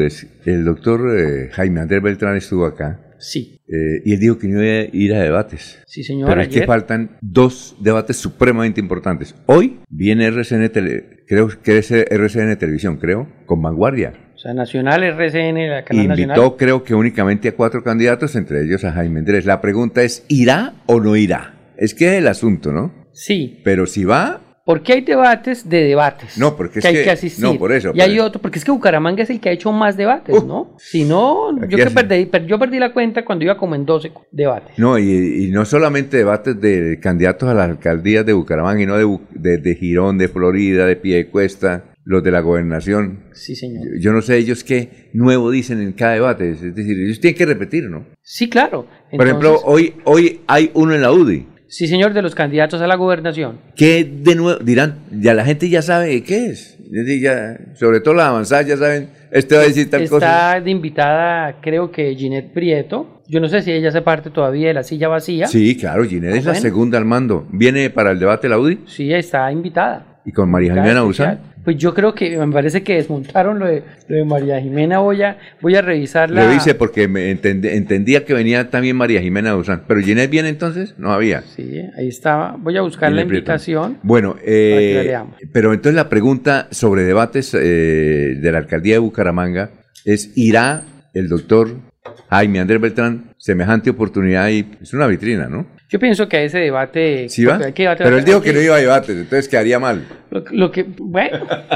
Pero, pero, pero, ¿qué, qué, qué querrá la gente? ¿Oírlo o no oírlo? No, no, pero es que, al debate de vanguardia invitaron creo que a cuatro, no más. Entonces la pregunta es eso, ¿sí? ¿Irá o no irá? Pues nos tocará hacer como la polla hoy de la selección Toca Colombia. estar pendiente. ¿A qué hora es el, ¿Irá de- o no a- irá? a qué hora es el debate? ¿El de la gobernación? Sí, no, el de la no, el de la gobernación es a las 10 de la Ahorita a mañana. las 8 de la mañana. 8 de la mañana, estoy de la gobernación. Pero el de Vanguardia y RCN. Ya, pues, ya, le, ya le Sí, de una vez. Perfecto. Bien, mientras tanto, Pero, eh, Alfonso, vamos, aquí que- tenemos que- a la doctora, un momentico, Ruth Flores, directora de microcrédito de Cofuturo. Buenos días para todos los oyentes de Radio Melodía. Nos es grato estar hoy compartiendo con todos ustedes este espacio para traer buenas noticias, porque pues Cofuturo trae buenas noticias para los microempresarios. Muy buenas noticias. A ver, eh, ¿eso cómo es para que le prestan a uno 4 millones de pesos? No, hasta, pues- hasta 4 millones. Hasta cuatro. Hasta 4. Sí, pues tenemos montos más grandecitos, sino que en este Ah, momento estamos en un festival especial, Ah, estamos bueno. en este momento. Eh, gracias a, por el- los contactos que Cofuturo tiene, pues estamos en este momento con el programa de, de Banca Ciudadana de la Alcaldía de Bucaramanga y el IMEBU y nos han proporcionado unos recursos para aquellos microempresarios que desarrollan su actividad económica en los sectores de calzado y confección. Estamos hablando todo el proceso de producción, los que maquilan, los que transforman toda la materia prima. Hay un, un, un- un dinero especial para ellos, para el financiamiento de esos proyectos, de, pro- de pronto comprar su máquina, de su capital de trabajo, con montos hasta 4 millones y lo mejor de todo es que no le cobran la tasa. A 0%. Así es que póngale Sí. cuidado, don Laurencio, para que comience usted a hacer el crédito. El asunto es que la gente dice, pero yo estoy reportado, ¿hay que? Ah, bueno, en ese momento también tenemos otro beneficio especial Ah. también en convenio con la alcaldía y el IMEU. Ecofuturo está manejando estos recursos para aquellas personas que por algún motivo se dejaron pues reportar por alguna situación en particular, pero que sí, claro, pero que desean de todas maneras recuperar su vida financiera. Así está reportado, tenemos digamos un voto de confianza, montos hasta 2 millones de 2 millones 100, plazo máximo 18 meses, Para los 18 reportados, meses para para los- los Que vivan en Bucaramanga, eso sí es importante como aclarar que este programa es exclusivamente para la ciudad de Bucaramanga por porque los recursos son de la alcaldía de Bucaramanga. Entonces este programa está dirigido exclusivamente a todos los microempresarios de los estratos 1, 2, 3 y 4 de Bucaramanga que quieran en este momento reiniciar su vida financiera. Para el tema de los reportados pueden ser cualquier actividad económica. Ah. Ese, este sí tiene pues tasa de interés hasta el 2.2% y lógicamente le van a pedir garantía. Y los, las personas que sí son del sector de la economía, calzado y confecciones, hablemos de clínicas de ropa. Pero también modistas. puede reunir, supongamos, don Laurencio, que nos reunamos, que usted, Maribel, los tres hagamos un, saquemos un programa de televisión. Yo estoy reportado, supongamos que yo estuviera reportado, usted no está reportado. No, señor, no estoy. Entonces, si no está reportado, usted puede ser la cabeza, ¿sí o no? Para grupos también, de, de periodistas también se puede o no? Pues, eh, que un programita de televisión, sí, ¿no? pues Claro. tenemos, Ah, Pues los créditos son créditos productivos y lógicamente pues esto es una actividad productiva, no todas las personas que tengan actividades productivas que su economía dependa de una actividad independiente son sujetos de créditos. Todas las personas que el vendedor ambulante, la persona que en este momento tiene de pronto vende a través de las redes sociales también, eso es una actividad económica. Cualquier el actividad. tendero, cualquier actividad económica para los créditos reportados y lógicamente también tenemos el beneficio también de montos hasta eh, 29 millones de pesos, pero ya también pues lógicamente tenemos también garantías especiales y con las tasas Hay- de acuerdo al antes de que venga su pregunta, don Laurencio, hay, hay, yo he hablado a raíz de que estamos pasando la promoción de, de Ecofuturo y del Festival de Crédito. Festival de créditos. Dice, oiga, yo sí, yo necesito como 4 millones, pero es que esos, esos trámites, esos trámites, eh, va uno, gasto plata en bus y que venga, y que firme, y que el socio y que yo, eh, el, ¿cómo es? El, el acudiente, no, el fiador. El codeudor, El sí. codeudor. En ese sentido, ¿qué les dice a esos tenderos que nos están escuchando que ellos sí, sí necesitan la plata? Sí. Porque dicen, eh, vamos a preparar para diciembre, Claro. necesitamos más o menos 4 millones. Pero es que nos han llamado mucho. ¿Será que sí? No nos ponen mucha traba. Mire que eso es un lío. ¿Qué les dice a ellos? Pues lógicamente, como todo crédito, hay que pasar por un estudio, ¿no? Porque uno no le va a prestar un dinero a alguien que no conoce. Tenemos que tenemos asesores que los visitan y lógicamente tenemos que levantar para ver si la persona Ah, eh, tiene es que usted los visita. Sí, No claro. tiene que ir a... Ah, Sí, es una buena sí, idea, ¿no? claro, también, Ustedes van y los visitan. Ah, Eh, si él está interesado, entonces nosotros tenemos una línea de, de WhatsApp 322 Es dos- que es este, la- mire, sí, 322 24 36 217. Sí, ahí colocan esto es estoy interesado en o la entren a la página de. Cofuturo. O entran a la página de Ecofuturo, ahí se inscriben a través del link que tenemos ahí y nosotros les los llamamos, les enviamos un asesor pues para que le haga todo el trámite Ajá. y lógicamente pues ahí ya hacemos un análisis de capacidad de pago, le miramos la central de información también para mirar cómo está el endeudamiento, porque también pues lógicamente debemos saber si el microempresario en este momento tiene su capacidad y pues lógicamente tenga... tiene- Microempresario o tendero también. o te- sí, todo lo que es microempresarios, tenderos, todo lo que hablamos de la economía. Pero este festival de crédito es exclusivamente para el sector calzado y confección. ¿no? Este- este- el de la tasa cero, tasa cero. Para Sí. calzado y conversión. Sí, porque es unos recursos limitados, esa, esas Pero agota- también agota hay la para tenderos y otra. Sí, o sea, para ir tenderos y para reportados, sí, o Y sea, para reportados. también de la ciudad de Bucaramanga también. Ah, bueno. O sea que yo aquí puedo colocar y también para reportado, ¿o ¿no? Y también para reportados, sí, Ah, señor. bueno, Pero listo. ese monto es hasta 2 millones 100 los reportados. Ah, bueno, listo. Pero lo importante para cada proyecto es que los otros paguen. El pago en Bucaramanga del ciudadano que tiene créditos, que contribuye para lo- este proceso, si pagan en Bucaramanga el, el que recibe el crédito, ¿cómo sí, están? eh, pues digamos que afortunadamente, digamos acá en Bucaramanga, las personas eh, se hacen buenos estudios y, y ellos tienen moralidad. Generalmente la gente no tiene la intención de quedar mal. Eh, a veces son situaciones que se presentan porque es la normalidad de los negocios, a veces hay temporadas buenas, no tan buenas, pero siempre la persona tiene su voluntad de quedar bien y pues aquí en Santander la gente es muy echada para adelante, ¿no? Siempre está ideando si esto no me funcionó, saco otra actividad y eso es la verdad que los microempresarios yo los admiro muchísimo porque siempre están como que buscando la oportunidad Ah, bueno. y si no les funciona una cosa, pues otra cosa hacen. Y están es- al día. y pues sí, eso hay algunos los que de pronto tienen alguna dificultad, se presentan, se les hace seguimiento, pero generalmente pues son personas que les gusta pues responder por su negocio porque sabemos que eso es lo que sostiene su economía. Si ellos no quedan bien, pues cómo le van a seguir inyectando capital a su negocio, pues necesitan de esa moralidad para seguir inyectando capital a sus negocios. Ahora, eh, otra cosa que eso del fiador, ¿cómo funciona ahí? Porque es que uno nadie, para que consiga uno un fiador, tremendo. Sí, Muy claro. difícil. Es difícil, pero de todas maneras, pues hay personas que de pronto eh, tienen su garantía, eh, es- tienen su casa propia, se puede respaldar porque tienen su, su bien raíz, Ujú. o de pronto también si son ellos mismos empleados y aparte de eso trabajan en una actividad, él mismo se puede respaldar, o de pronto su esposo o un hijo que, ta- que también le puede apoyar en la unidad familiar porque también realiza una actividad. Entonces, generalmente las familias siempre se apoyan, ¿no? Y cuando son microempresas, fácil. generalmente son familiares y ahí nos apoyamos entre unos ¿Es y fácil otros. conseguir eso del fiador? ¿Es Sí, fácil? pues realmente en este momento cuando son familia y sabemos que el núcleo familiar depende y de pronto el hijo sí trabaja y apoya a la mamá, eh, la hermana, to- eh, se apoyan. Y Por pues, ejemplo, ¿el IMEBU no les apoya en eso? Es decir, bueno, yo lo respaldo con tal cosa o no. no, no. Pues en ese momento eh, estamos solicitando pues la garantía, dependiendo pues lógicamente si la persona, se, se estudia cada caso de manera individual, como le digo, hay personas que firman solas, ¿sí? Porque de todas maneras ya tiene su respaldo. Y el que no lo tiene, pues miramos de todas maneras dentro de su núcleo familiar o un amigo quien le pueda colaborar. Pero generalmente pues las personas que tienen eh, esos buenos hábitos consiguen esa, es- ese respaldo.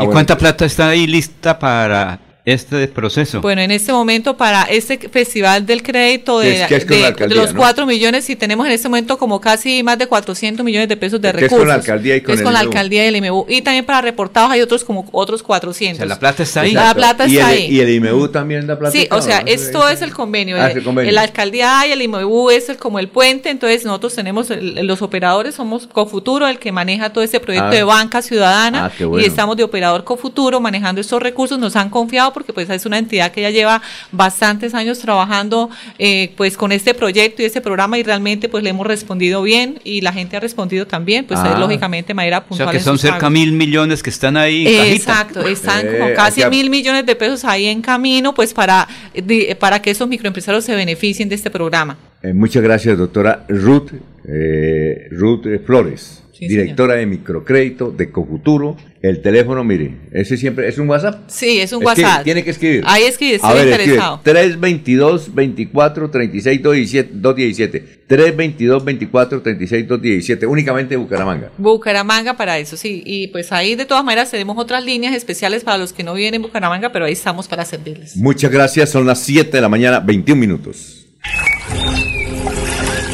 Capital, produciendo y conservando el territorio yariguí.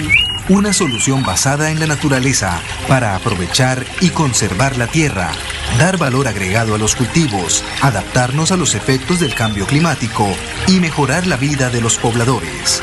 Un convenio con Z Cooperador y la CAS Santander. Más cerca, mejor conectados ambientalmente.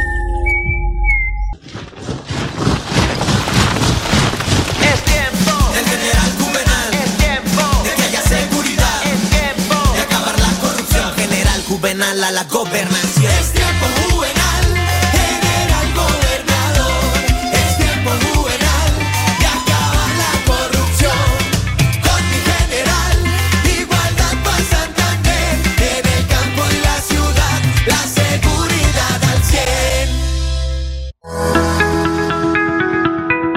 100. La JEP llamará telefónicamente a las víctimas acreditadas en los macrocasos. Las víctimas serán contactadas telefónicamente entre septiembre y diciembre de este año para la actualización de sus datos de ubicación y contacto. La persona que se comunique debe identificarse plenamente. Esta actualización de datos es fundamental para garantizar la participación de las víctimas acreditadas. Recuerde que todos los trámites ante la JEP son gratuitos y no requieren intermediarios. Aproveche solo por este mes el Festival de Crédito con Futuro. Crédito tasa 0% interés hasta por 4 millones de pesos. Aplica para la compra de maquinaria o tecnología. Solicite su crédito. Sede cabecera 322-243-6217. Agencia móvil 317-364-7080. Sede Centro Abastos 317-665-3552. Para más información, ingresa a www.copfuturo.com.co. Ole, mano, ¿nos pegamos la rodadita en bici hasta Morro? No, mi perro, pero esa carretera está toda llena de huecos. Hace como 30 años que está vuelta a nada. ¿Cómo se le ocurre? ¿Hace cuánto no pasa por allá? La alcaldía la arregló desde el Parque del Agua hasta el antiguo Corcovado. Vamos para que vea. Oiga, esto quedó excelente. Así aguanta venir todos los días. Obvio, ahora sí no tiene excusas. Definitivamente, cuando se invierten bien los impuestos, se nota. Alcaldía de Bucaramanga. Gobernar es hacer. Estas son últimas noticias en Melodía 1080 AM. 1080 AM. Soel Caballero está en Últimas Noticias de Radio Melodía 1080 AM. Buenos días, Alfonso, para usted, para los compañeros, igualmente para todos los oyentes. Luego de la finalización del puesto de mando unificado que convocó la gobernación de Santander ayer la tarde del miércoles y en la que asistieron representantes de la Agencia Nacional de Infraestructura ANI y de la Ruta del Cacao, se dieron a conocer algunos aspectos. Según el secretario de Infraestructura del Departamento Jaime René Rodríguez Cancino. Entre los aspectos definidos está el tema del paso provisional sobre el sector de la vía nacional. Se ha determinado que en cerca de tres semanas podría estar aperturada la vía entre Barranca Bermeja y Bucaramanga. Agregó además que se habilitaría de manera regular para todo tipo de tráfico, es decir, para vehículos livianos y transporte de carga. Se espera que hoy jueves se lleve a cabo una mesa jurídica en Lebrija para que la concesión pueda ingresar a los predios privados y se pueda adelantar las intervenciones necesarias, finalizó diciendo el funcionario. Noticia con la que amanece Barranca Bermeja. Continúen compañeros en estudios en últimas noticias de Melodía 1080 AM.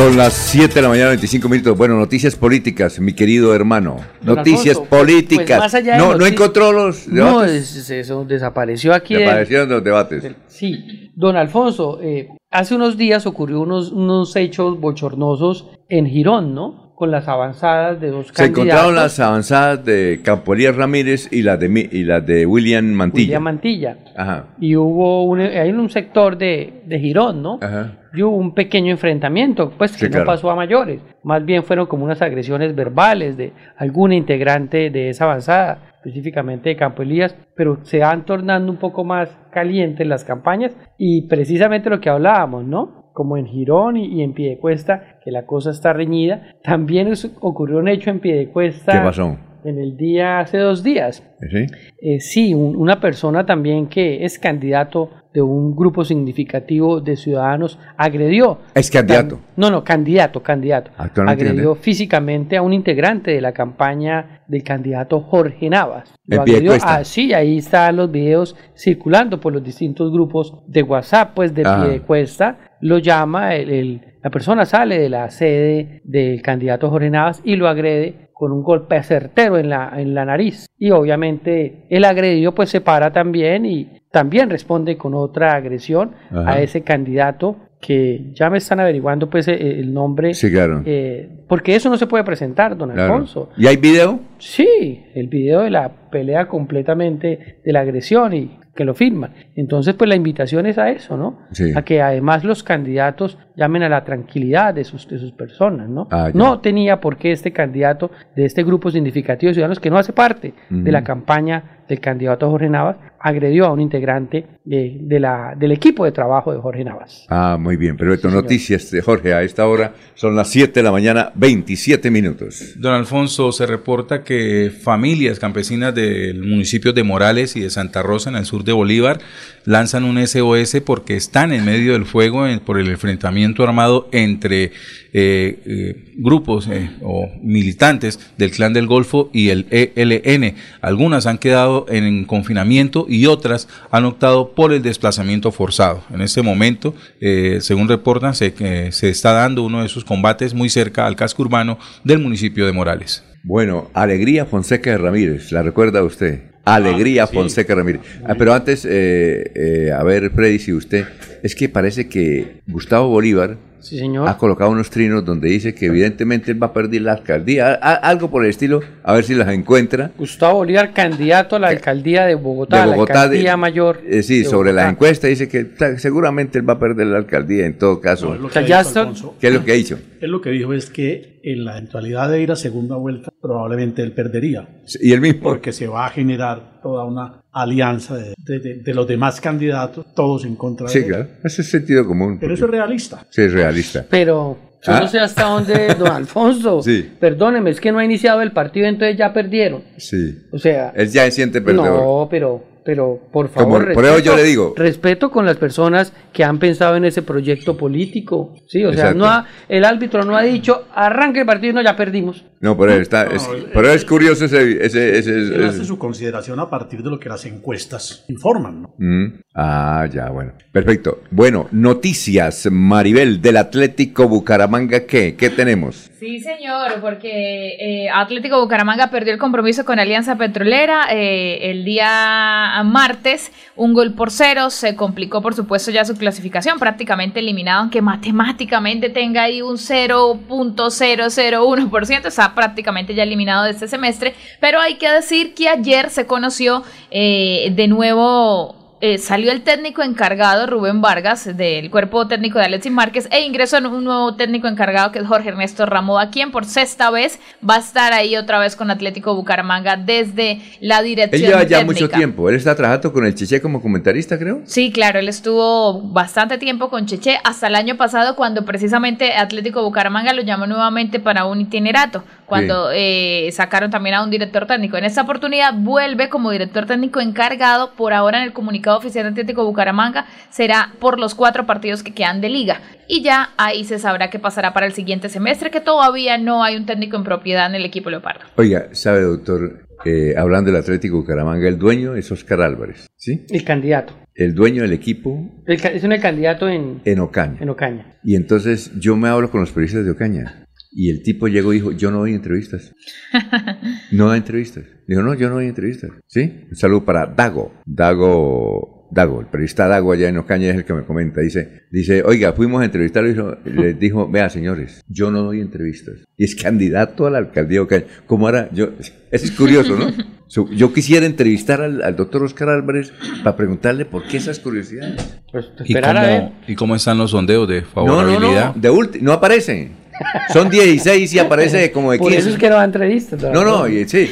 Y, y- y Igualito me- a Rodolfo. ¿Está de último? Está de los últimos y me dicen los periodistas que es el que más mete plata allá. Esos avisos Pero por está todos mejor que el. Atlético Bucaramanga. No, no sé, que plata. es decir, que Marca mejor que el Atlético. No, que es un. Ah, Eso, Doctor es- Julio, respeto con la mesa Oiga, que es las- mayoritaria Por de favor. Bucaramanga. Si la campaña de él es supremamente, yo creo que una de las más curiosas en Colombia, es el que más plata ha metido allá en Ocaña. Eso está lleno, lleno de vallas, los que permiten en todas las emisoras cuñas, pero van a decirle, doctor, no, yo no, mire, yo les digo una cosa, yo no hay entrevistas. ¿Cómo? Es decir, no, no sé qué está haciendo él ahí. ¿Por Don- qué está haciendo eso? Sí, no tiene sentido común, doctor Julio, el señor Oscar Álvarez. No Ya me imagino los apuros del, del contador del señor En- Álvarez. encontré el trino de Gustavo Bolívar que es muy particular y además acompaña. Por eso que yo le decía que ese, ese trío... ¿Me, me deja leerlo? Pero por supuesto. ¿Y lo puedo leer con editorial? Sí, eh, con editorial, claro. Dice así Gustavo Bolívar ayer y que, eh, que hay video. Hicimos una encuesta sincera con personas de carne y hueso donde empatamos con Galán en primera vuelta y pierdo en segunda. ¿Por qué pierdo en segunda vuelta? Porque toda la ultraderecha se une a Galán. Entonces aquí viene mi editorial o comentario. Sí, claro. Si toda la ultraderecha se une a Galán, entonces la ultraizquierda que representa a él no está unida. ¿Sí? Exacto. Porque no sé qué es responsable con lo que dice. Se le está yendo ultraderecha, pues entonces él es el de la ultraizquierda. ¿Y por qué se une? Porque Galán representa los intereses de las mafias de la corrupción que se reparten la ciudad a pedazos. Las mafias de la O sea, ellos siguen eh, siempre lanzando piedras, eh, pero cuando les dicen que la corrupción está en ellos, entonces eso sí no es cierto. Los intereses de quienes generaron el hambre, la desigualdad y por ende la inseguridad en la ciudad. ¿Podemos revertir esa tendencia? Claro que sí. Cada uno de ustedes consiga dos votos más y ganemos en primera vuelta. Salvemos a Bogotá del continuismo, Galanes Claudia López 2 y Peñalosa 3. Más buses, más contaminación, cero reciclaje, más cemento, menos verde, más hambre, más corrupción, favor RT. Mañana publicamos la encuesta, o sea, sería hoy. Dice el candidato de la ultraizquierda, Gustavo Bolívar. Ah, ¿cómo le parece, doctor Julio Enrique? Lo que usted comentaba, ¿no? Sí, me parece que es un análisis, digamos, un tanto objetivo de cómo las cosas se dan en este momento. Ah, ah, bueno, perfecto. Vamos a una pausa. Son las 7 de la mañana, 34 minutos. La gente, lo más importante de nuestra radio. La gente, la gente, lo más importante de nuestra Lo más radio. importante de nuestra radio. Ustedes que nos escuchan en todas partes. Ustedes que nos prefieren siempre. Ustedes que nos han seguido toda la vida. La gente, lo más importante de la radio. Nuestra gente, técnicos, operadores, locutores y periodistas, amalgama de juventud y experiencia para hacer más fácil la comunicación. En Melodía la gente, lo más importante de la radio, lo más importante de la radio. Melodía es la radio que lo tiene todo. Noticias. Deportes. Música. Variedades.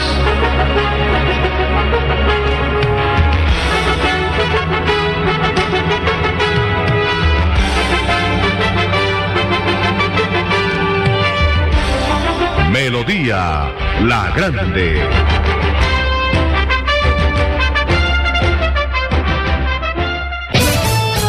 Hay más noticias. Muchas noticias, muchas noticias en Melodía 1080 AM.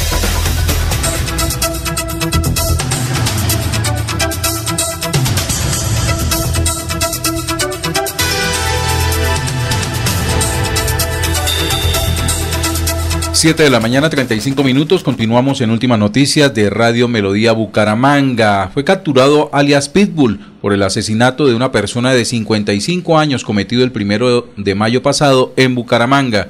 Uniformados de la Policía Metropolitana le seguían la pista a Carlos Eliseo Flores Valencia, de 23 años, y al hacerle un registro en el Parque Las Tortugas del barrio La Juventud de esta ciudad se confirmó su identidad.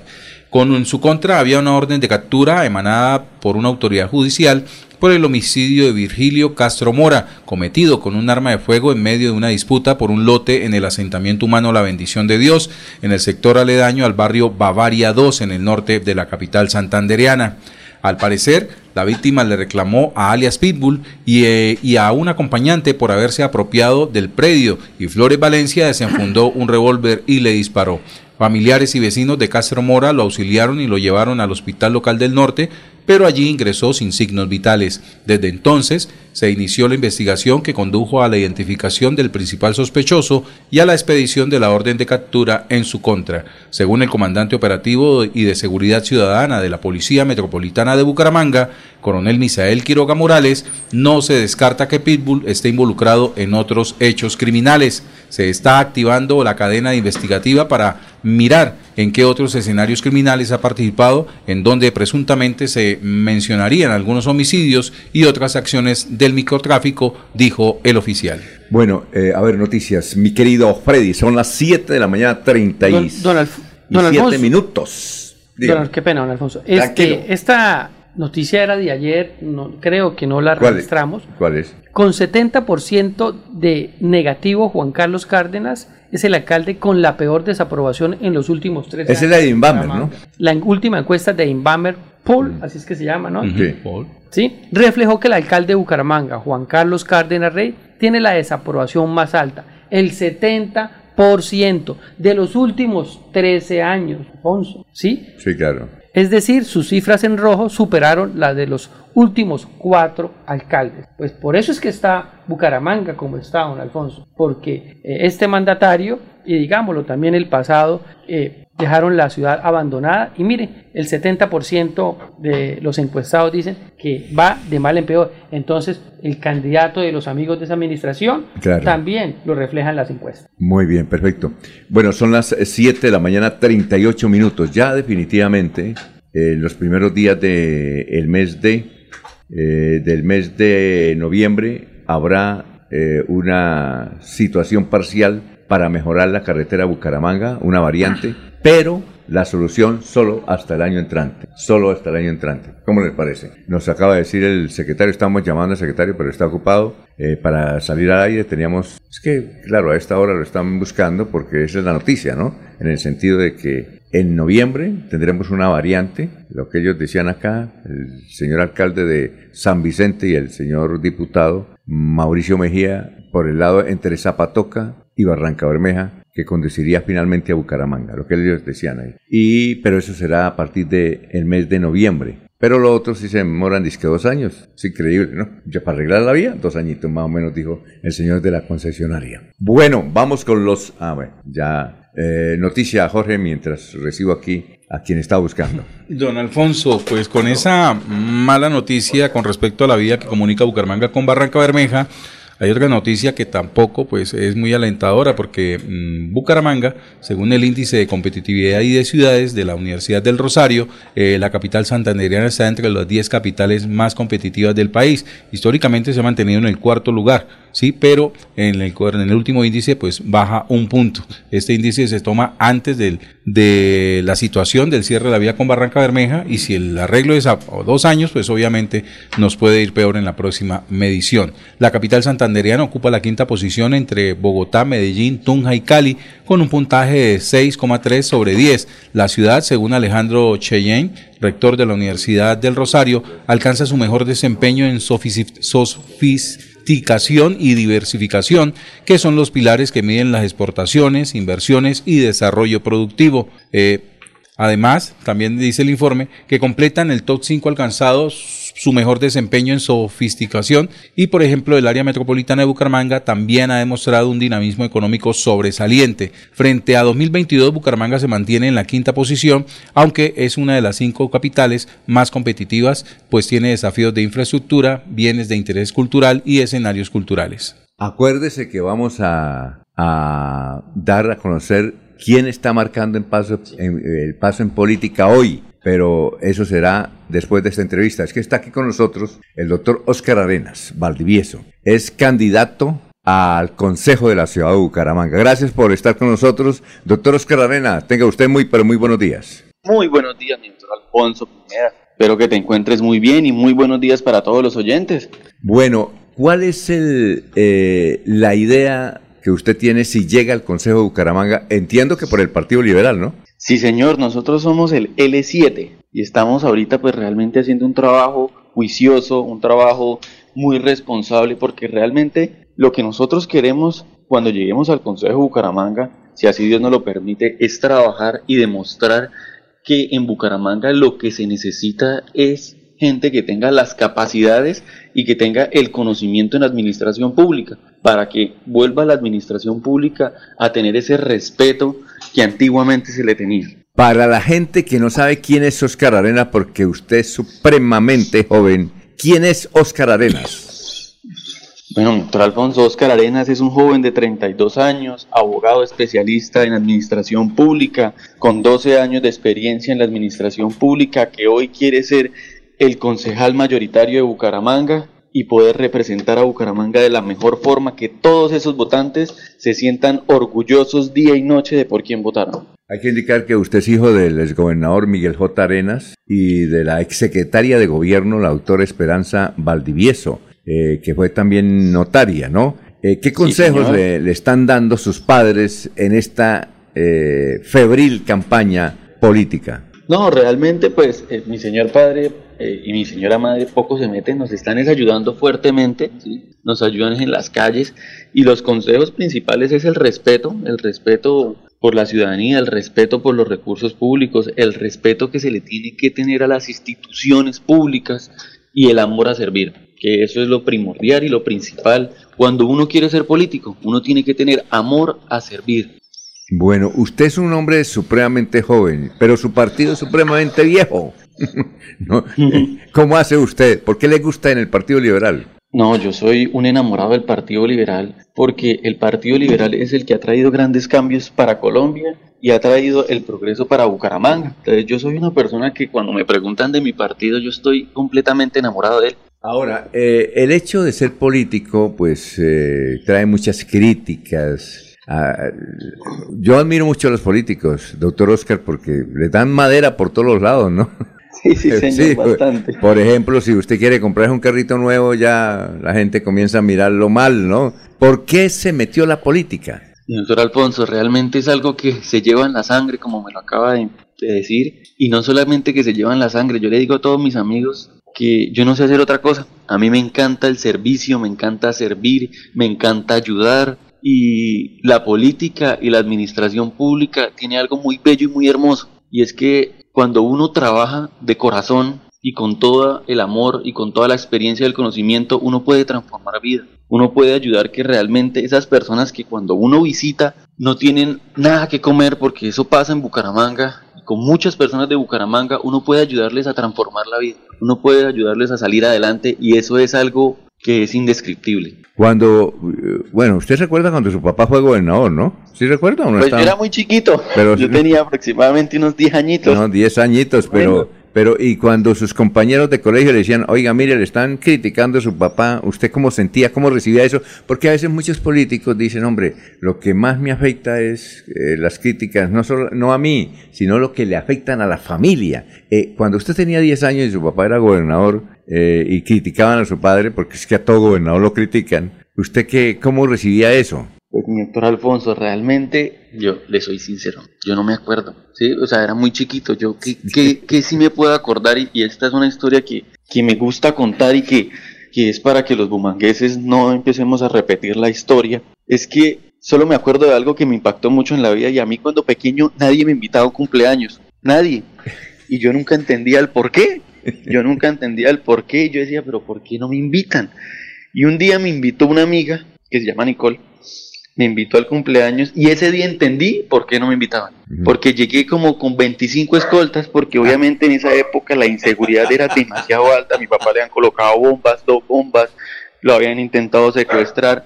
Pues en ese momento entendí que todos los papás pues les daba muchísimo miedo que el hijo del gobernador pues estuviera en un cumpleaños, porque imagínese usted 25, no, y, con su hijo no, y 25 llega- escolta y el, que ponque, llegue un- y el ponque no alcanzado. y- y que llegue un cagón con 20 escoltas, un niño, porque están a punto de secuestrarlo, porque nos llevaban. Entonces, realmente, eso es algo que a mí sí me impactó. Sí, sí, por eso. Eh, eh, pues yo, yo, yo entiendo, pero eh, por la seguridad. Pero también eh, son 25 ponques para 25 escoltas. Eso también. No, realmente a los papás les daba mucho miedo, sí, les daba mucho miedo porque obviamente en ese momento la inseguridad en Colombia era insostenible y obviamente a mi papá lo amenazaban día y noche por mí, pues a mí me entregaban las cartas de amenaza, llegaban y me las entregaban en el colegio y yo se las llevaba inocentemente a mi papá. Y, y obviamente pues uno creía que eso solo lo sabía uno, pero pues eso era voz populi en toda la, en toda la, el colegio. Y pues uno de, de niño en su infancia pues lo golpeaba muy duro la- el tema de la inseguridad y eso es algo que no podemos permitir que Colombia vuelva a ser esa Colombia. Bueno, ¿qué, qué número es usted al consejo? Nosotros somos el L7. L7 al consejo. Bueno, nos da mucha alegría hablar con usted y cuando, por ejemplo, llegue al consejo, lo estaremos eh, llamando para sus proyectos, porque usted va a trabajar por Bucaramanga Bonita. Muchas gracias, doctor Oscar. ¿Usted cuántos años tiene, Oscar? Mi doctor Alfonso, mil y mil gracias a usted y a todos los oyentes. Nosotros tenemos 32 años y realmente queremos trabajar por Bucaramanga. Y un punto muy importante Sí, claro. y un mensaje muy importante que me quito, le quito un minutico. Tranquilo. Y es, este 29 de octubre tenemos una oportunidad de oro, de elegir pero elegir bien. Y tenemos que elegir personas que realmente conozcan de administración pública. No podemos seguir improvisando con nuestra ciudad, no podemos seguir improvisando con los recursos que son sagrados. Tenemos que elegir, pero elegir bien, a conciencia. Muy bien, perfecto. Muchas gracias, doctor Oscar Arenas. Eh, ¿Usted tiene uno únicamente, o se llama Oscar Leonardo, Oscar qué? O- No, Oscar- yo me llamo Oscar Mauricio Arenas Ma- Valdivieso. Oscar Mauricio Arenas Valdivieso. Muy bien, muchas gracias, Oscar. Éxitos. No, mil y mil gracias a usted, mi doctor Alfonso. Que Dios me lo bendiga y que Dios bendiga a todos los oyentes que nos escucharon el día de hoy. Perfecto, ahora pasemos a quién están marcando el paso. A ver, en política, Maribel, a nombre de Deportivos Carvajal. ¿A quién le damos los temas hoy? Uy, yo creo que, a ver, es que ustedes saben que mi tema es deportivo 100%, pero estoy siempre a la actualidad de lo que sucede en estos Claro. momentos con elecciones. Es Por- niña muy bien informada. Digamos que por lo que vi en las últimas horas en redes sociales, en el panorama de los candidatos a la alcaldía, me llama la atención de eh, Consuelo, que eh, publicó el porqué de su color amarillo en la ¿Consuelo Ordóñez? Consuelo Ordóñez, sí señor, candidata a la alcaldía de Bucaramanga, que colocó en sus redes sociales el porqué el amarillo de su campaña. ¿Por qué? Y ella contaba que tiene que ver por cuando fue gerente de la EMAP, Sí. la camisa amarilla se seleccionó en ese color teniendo en cuenta un contexto bastante bonito con relación al trabajo que hacen todas las personas de la MAT en ese momento. Entonces fue una manera que siento yo le, le cuenta a la gente que fue gerente de la MAT, que es otra de las experiencias que tiene de pronto en el tema público, teniendo en cuenta la hoja de vida de ella que se ha resaltado con la experiencia bastante notoria en administración de recursos públicos. Entonces me parece que por ese lado está marcando el paso con Y debe calzar unos 36. Más o, Más o ¿Usted cuánto menos. calza? ¿Usted cuánto calza? 35, 36. Ah, es por ahí, más o menos. Bueno, entonces, calzando. Muchas gracias, Maribel. Maribel. Bueno, ¿y Colombia, eh, Uruguay cuánto? Ya les iba a decir, no, aquí le pre- les pregunto yo a ustedes el marcador, Freddy. Yo pienso que gana Colombia 1-0. 0-0. Julio 0-0. Uy, Eh, eh, Colombia 4, Uruguay 1. y bastante quedamos, goles sí. en Barranquilla hoy. Colombia 4 y el, el, pri- el- el primer tiempo, eh, Colombia va perdiendo 1-0. Ay, por Dios, eso En fue el hasta con primer primer tiempo. tiempo, para y acá. en el segundo tiempo, Para las apuestas. Colombia mete 4 goles, doctor Julio. Empate y supera. Sí. Uruguay también juega con portero, ¿no?